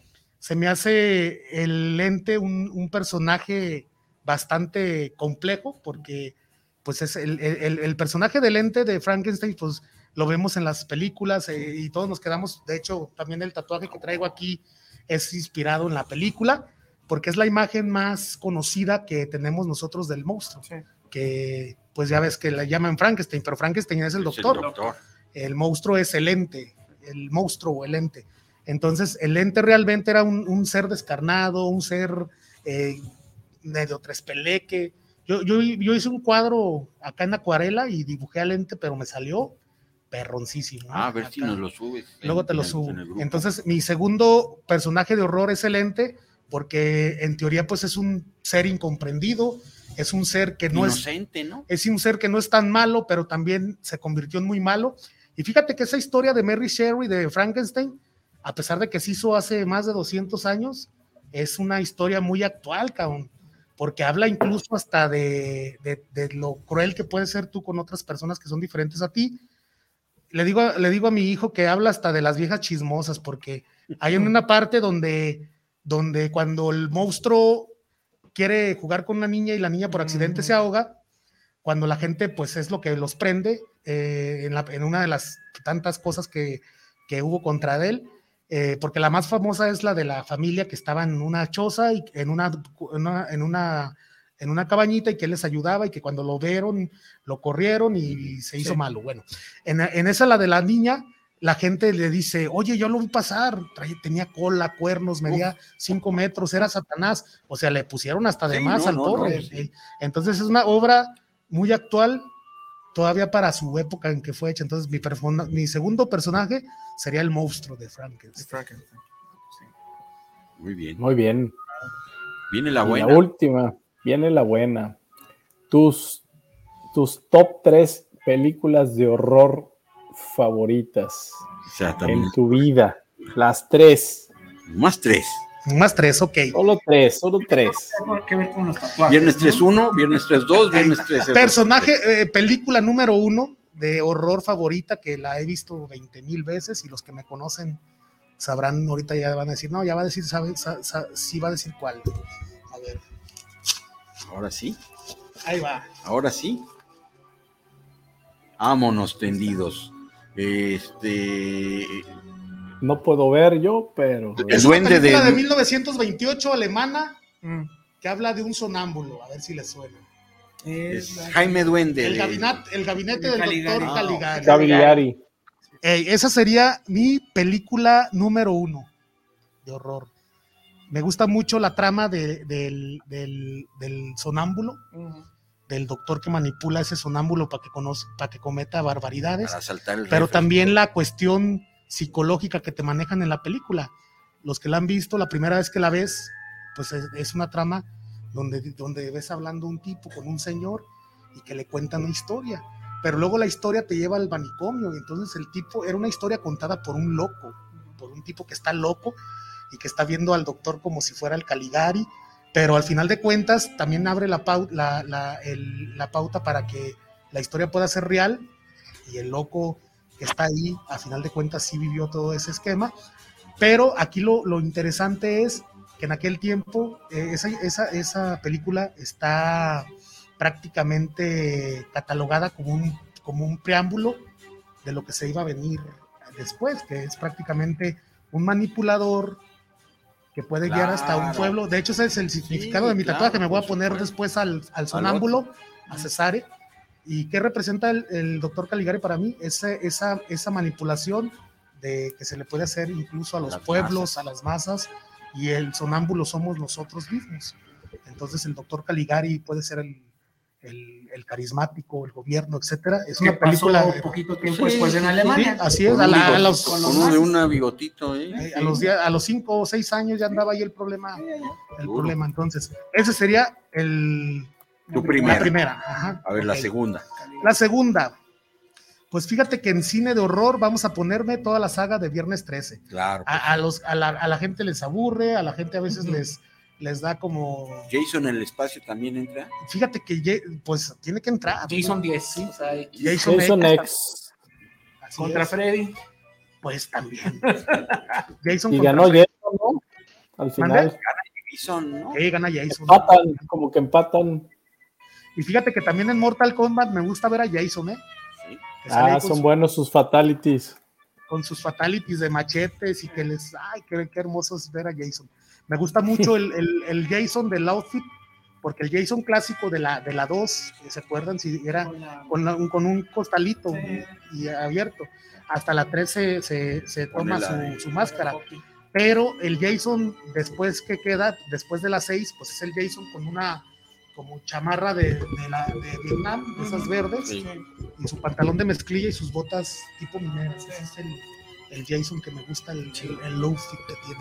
Bien, entonces, Caligari, la saga de Viernes 13, y yo creo que de horror, en tercer lugar, me gusta mucho ver películas de horror, pero la tercera, ¿qué, qué podemos poner? Pues la del exorcista. Sí, pues Clásica, sí, sí. no hay pierde. Así es. Para mí, difícilmente la puedo volver a ver, si me saca el pancito, Pancito. y lo de adentro, y, y sí, me- no, El no, dulce no. a la piñata. Sí, no, sí, Te saca la colación. sí, sí, sí, sí, sí, me, difícilmente sí la veo. Oye, ya ahí viene el remake. Pues a ver, A ver a qué sale. ver, lo más seguro es una pifia, ¿no? Lo más seguro. Lo más seguro, pero bueno. El año de los remakes. Sigue. Pues Bueno, bueno, entonces, pues muchas gracias. Tenemos dos saludos más para terminar porque ya se nos Sí, está acabando saludos, la rifa, sí. Eh, Joel Villa, saludos desde Tlaquepaque para el programa. Saludos al Muelas. Oh, por supuesto. Carla Rosales, saludos al programa desde la CDMX para Cinema Macabre. Saludos a cada uno de los que están en este programa. Muchas Gracias. gracias. Saludos, ¿Puedo Carlos. mandar unos saludos? Por supuesto. Est- est- estás en tu programa, se dice. Adelante. Saludos a todos los que ti. estuvieron conectados a, a hoy. Ojalá y hubiéramos, ojalá y lleguemos a los al, al millón ahora que vino el Silmarín a llevar ese Eso. dinero. Ah, no se crean. Saludos a mis compañeros de la escuela que me estuvieron viendo.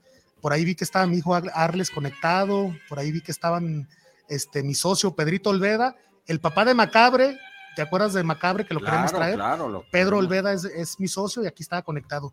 Un saludo para todos los que me conocen, muchachos, y gracias por habernos acompañado en este bello lugar y con estos muchachones aquí que estuvimos También muy bellos, contentos. También bellos, la verdad. bellos, o sea, bellos. Algunos, algunos medio rudos, ¿eh? No, no tanto. Estamos medios. Así es. Muy bien. Muchas gracias sí, por ver- haber venido, por aceptar la invitación y pues Muchas gracias. por compartirlo. Todo esto Sí, la- sí, sí, no, es Lucha un compendio, un compendio de, de- de, pues toda la lucha libre te la desmenuza y espero que nos vuelvas a visitar. Yo con todo gusto. Ahí, Como siempre digo, espero que no sea la primera ni la última, pero tú me dices que se dice que no está bien dicho, ¿verdad? No, porque la primera sí. Sí fue, ah, ok. Bueno, entonces, ah, sí, bueno, la que idea no es sea la última, nada sí, más. que no sea es. ni la primera ni la última, pero la idea es esa, ¿no? Muy bien. Y mientras nuestra mano macabra pues, nos hace el favor de, de sacar a la o el ganador, Ajá. tenemos que hablar de Umbra ahora con los paquetes internacionales. Ya hablamos de los paquetes en la República Mexicana y también allende de las fronteras pueden ver Umbra por tan solo 2,99, 2 dólares con 99 centavos, siete días gratis para que conozcan todo el catálogo de Umbra, streaming, canal en vivo 24/7, contenido exclusivo como Cinema Macabre y series y películas que no encontrarán en ningún otro sitio porque Umbra es la plataforma dedicada al terror y horror de todo el mundo. Y si quieren iniciar el 2023 con los precios del 2022 todavía pueden hacerse del paquete asustes anual para que todo el 2023 lleno de terror y horror por tan solo 31 dólares con 22 centavos todo el año con Umbra streaming, canal en vivo 24/7 contenido exclusivo como Cinema Macabre series y películas que no encontrarán en ningún otro sitio. Y si eh, quieren el año completo tienen un 13% de descuento. Entonces aprovechen también sus siete días para que conozcan toda el, catálogo de Umbra. Muy Gracias. bien. Y la ganadora, Fernanda Morales. Perfecto, Fernanda Morales, tú eres una ganadora y para ello lo único que tienes que hacer es ir con Centaurus Video al, aquí ya estamos viendo al, a La Llorona.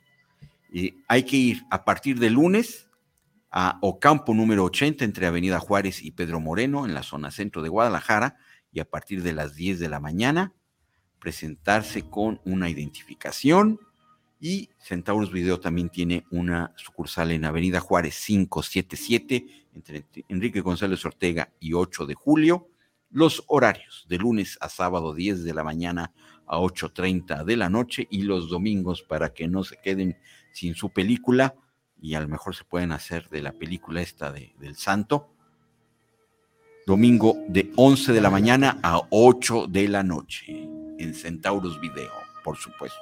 Películas originales. También hay monitos, ¿eh?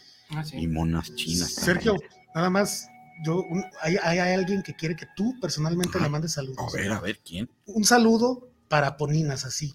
Un saludo, un saludo para Poninas, Nos está viendo. que nos está viendo. Muchísimas Dijo gracias. Dijo, no, dice el Sergio, dijo el Sergio. Sergio dice que Poninas y, que Poninas para el otro sábado también vean, o no, pues no nada más cuando está así. Muchachos, Bien. entonces hay que hacer el, el- eh, eh, hay que abrochar. El Hay que recuento de los daños. Hay que ¿Cómo la pasaste? ¿Cómo la pasaste, Sil? Muy a gusto, muy contento. Aquí siempre ameno con el buen Sergio, que la realidad este, es el mejor conductor que conozco. Ay, gracias. A ver cuándo vuelves. Después Mañana. de- Mañana. Ah, oh, oh, bueno, bueno. No, no se crean, muchachos. Este, la verdad, muy, muy padre. Muchas gracias por la invitación. Este, estu- estuve muy contento aquí con ustedes. Y ahora sí que también. aquí estamos a sus órdenes. Queda abierta la invitación para Sergio, que quiere irse a dar una probadita, dice, Claro, Ah, y a bien. recibir unos raquetazos. por Entonces, supuesto. Lo vamos a llevar Soy- y vamos a hacer un en vivo, una grabación allá Muy con el bien. buen Sergio. Sí, yo, yo sí le entro. Yo sí. Yo soy bien mucho, digo, soy bien macho. Sí, sí, ojalá. Y un máscara contra cabellera, ¿no? Muy bien. No tengo mucho que perder. ¿Te vas a poner máscara? No, no, la cabellera, Ah, ah. Para no perder mucho. El, el público pide- pedía que le dieran un raquetazo a Sergio, pero A ver, creo vamos. que sería vamos, muy violento vamos. entre, entre la. Nada más de- del lado, Sí, del lado vente. derecho, porque del izquierdo me lo puedes parar. Ver, Un sillazo, a ver. ve para allá. Porque si no, si no, no se va a ver. El, el su- Pero del lado izquierdo no, porque me lo paras. No, más así. No, no, no. Eh, Aquí, aquí, Ay, aquí. pobrecito. Hasta, hasta a mí me, hasta a mí me va a doler, ¿eh? A mí me está doliendo también.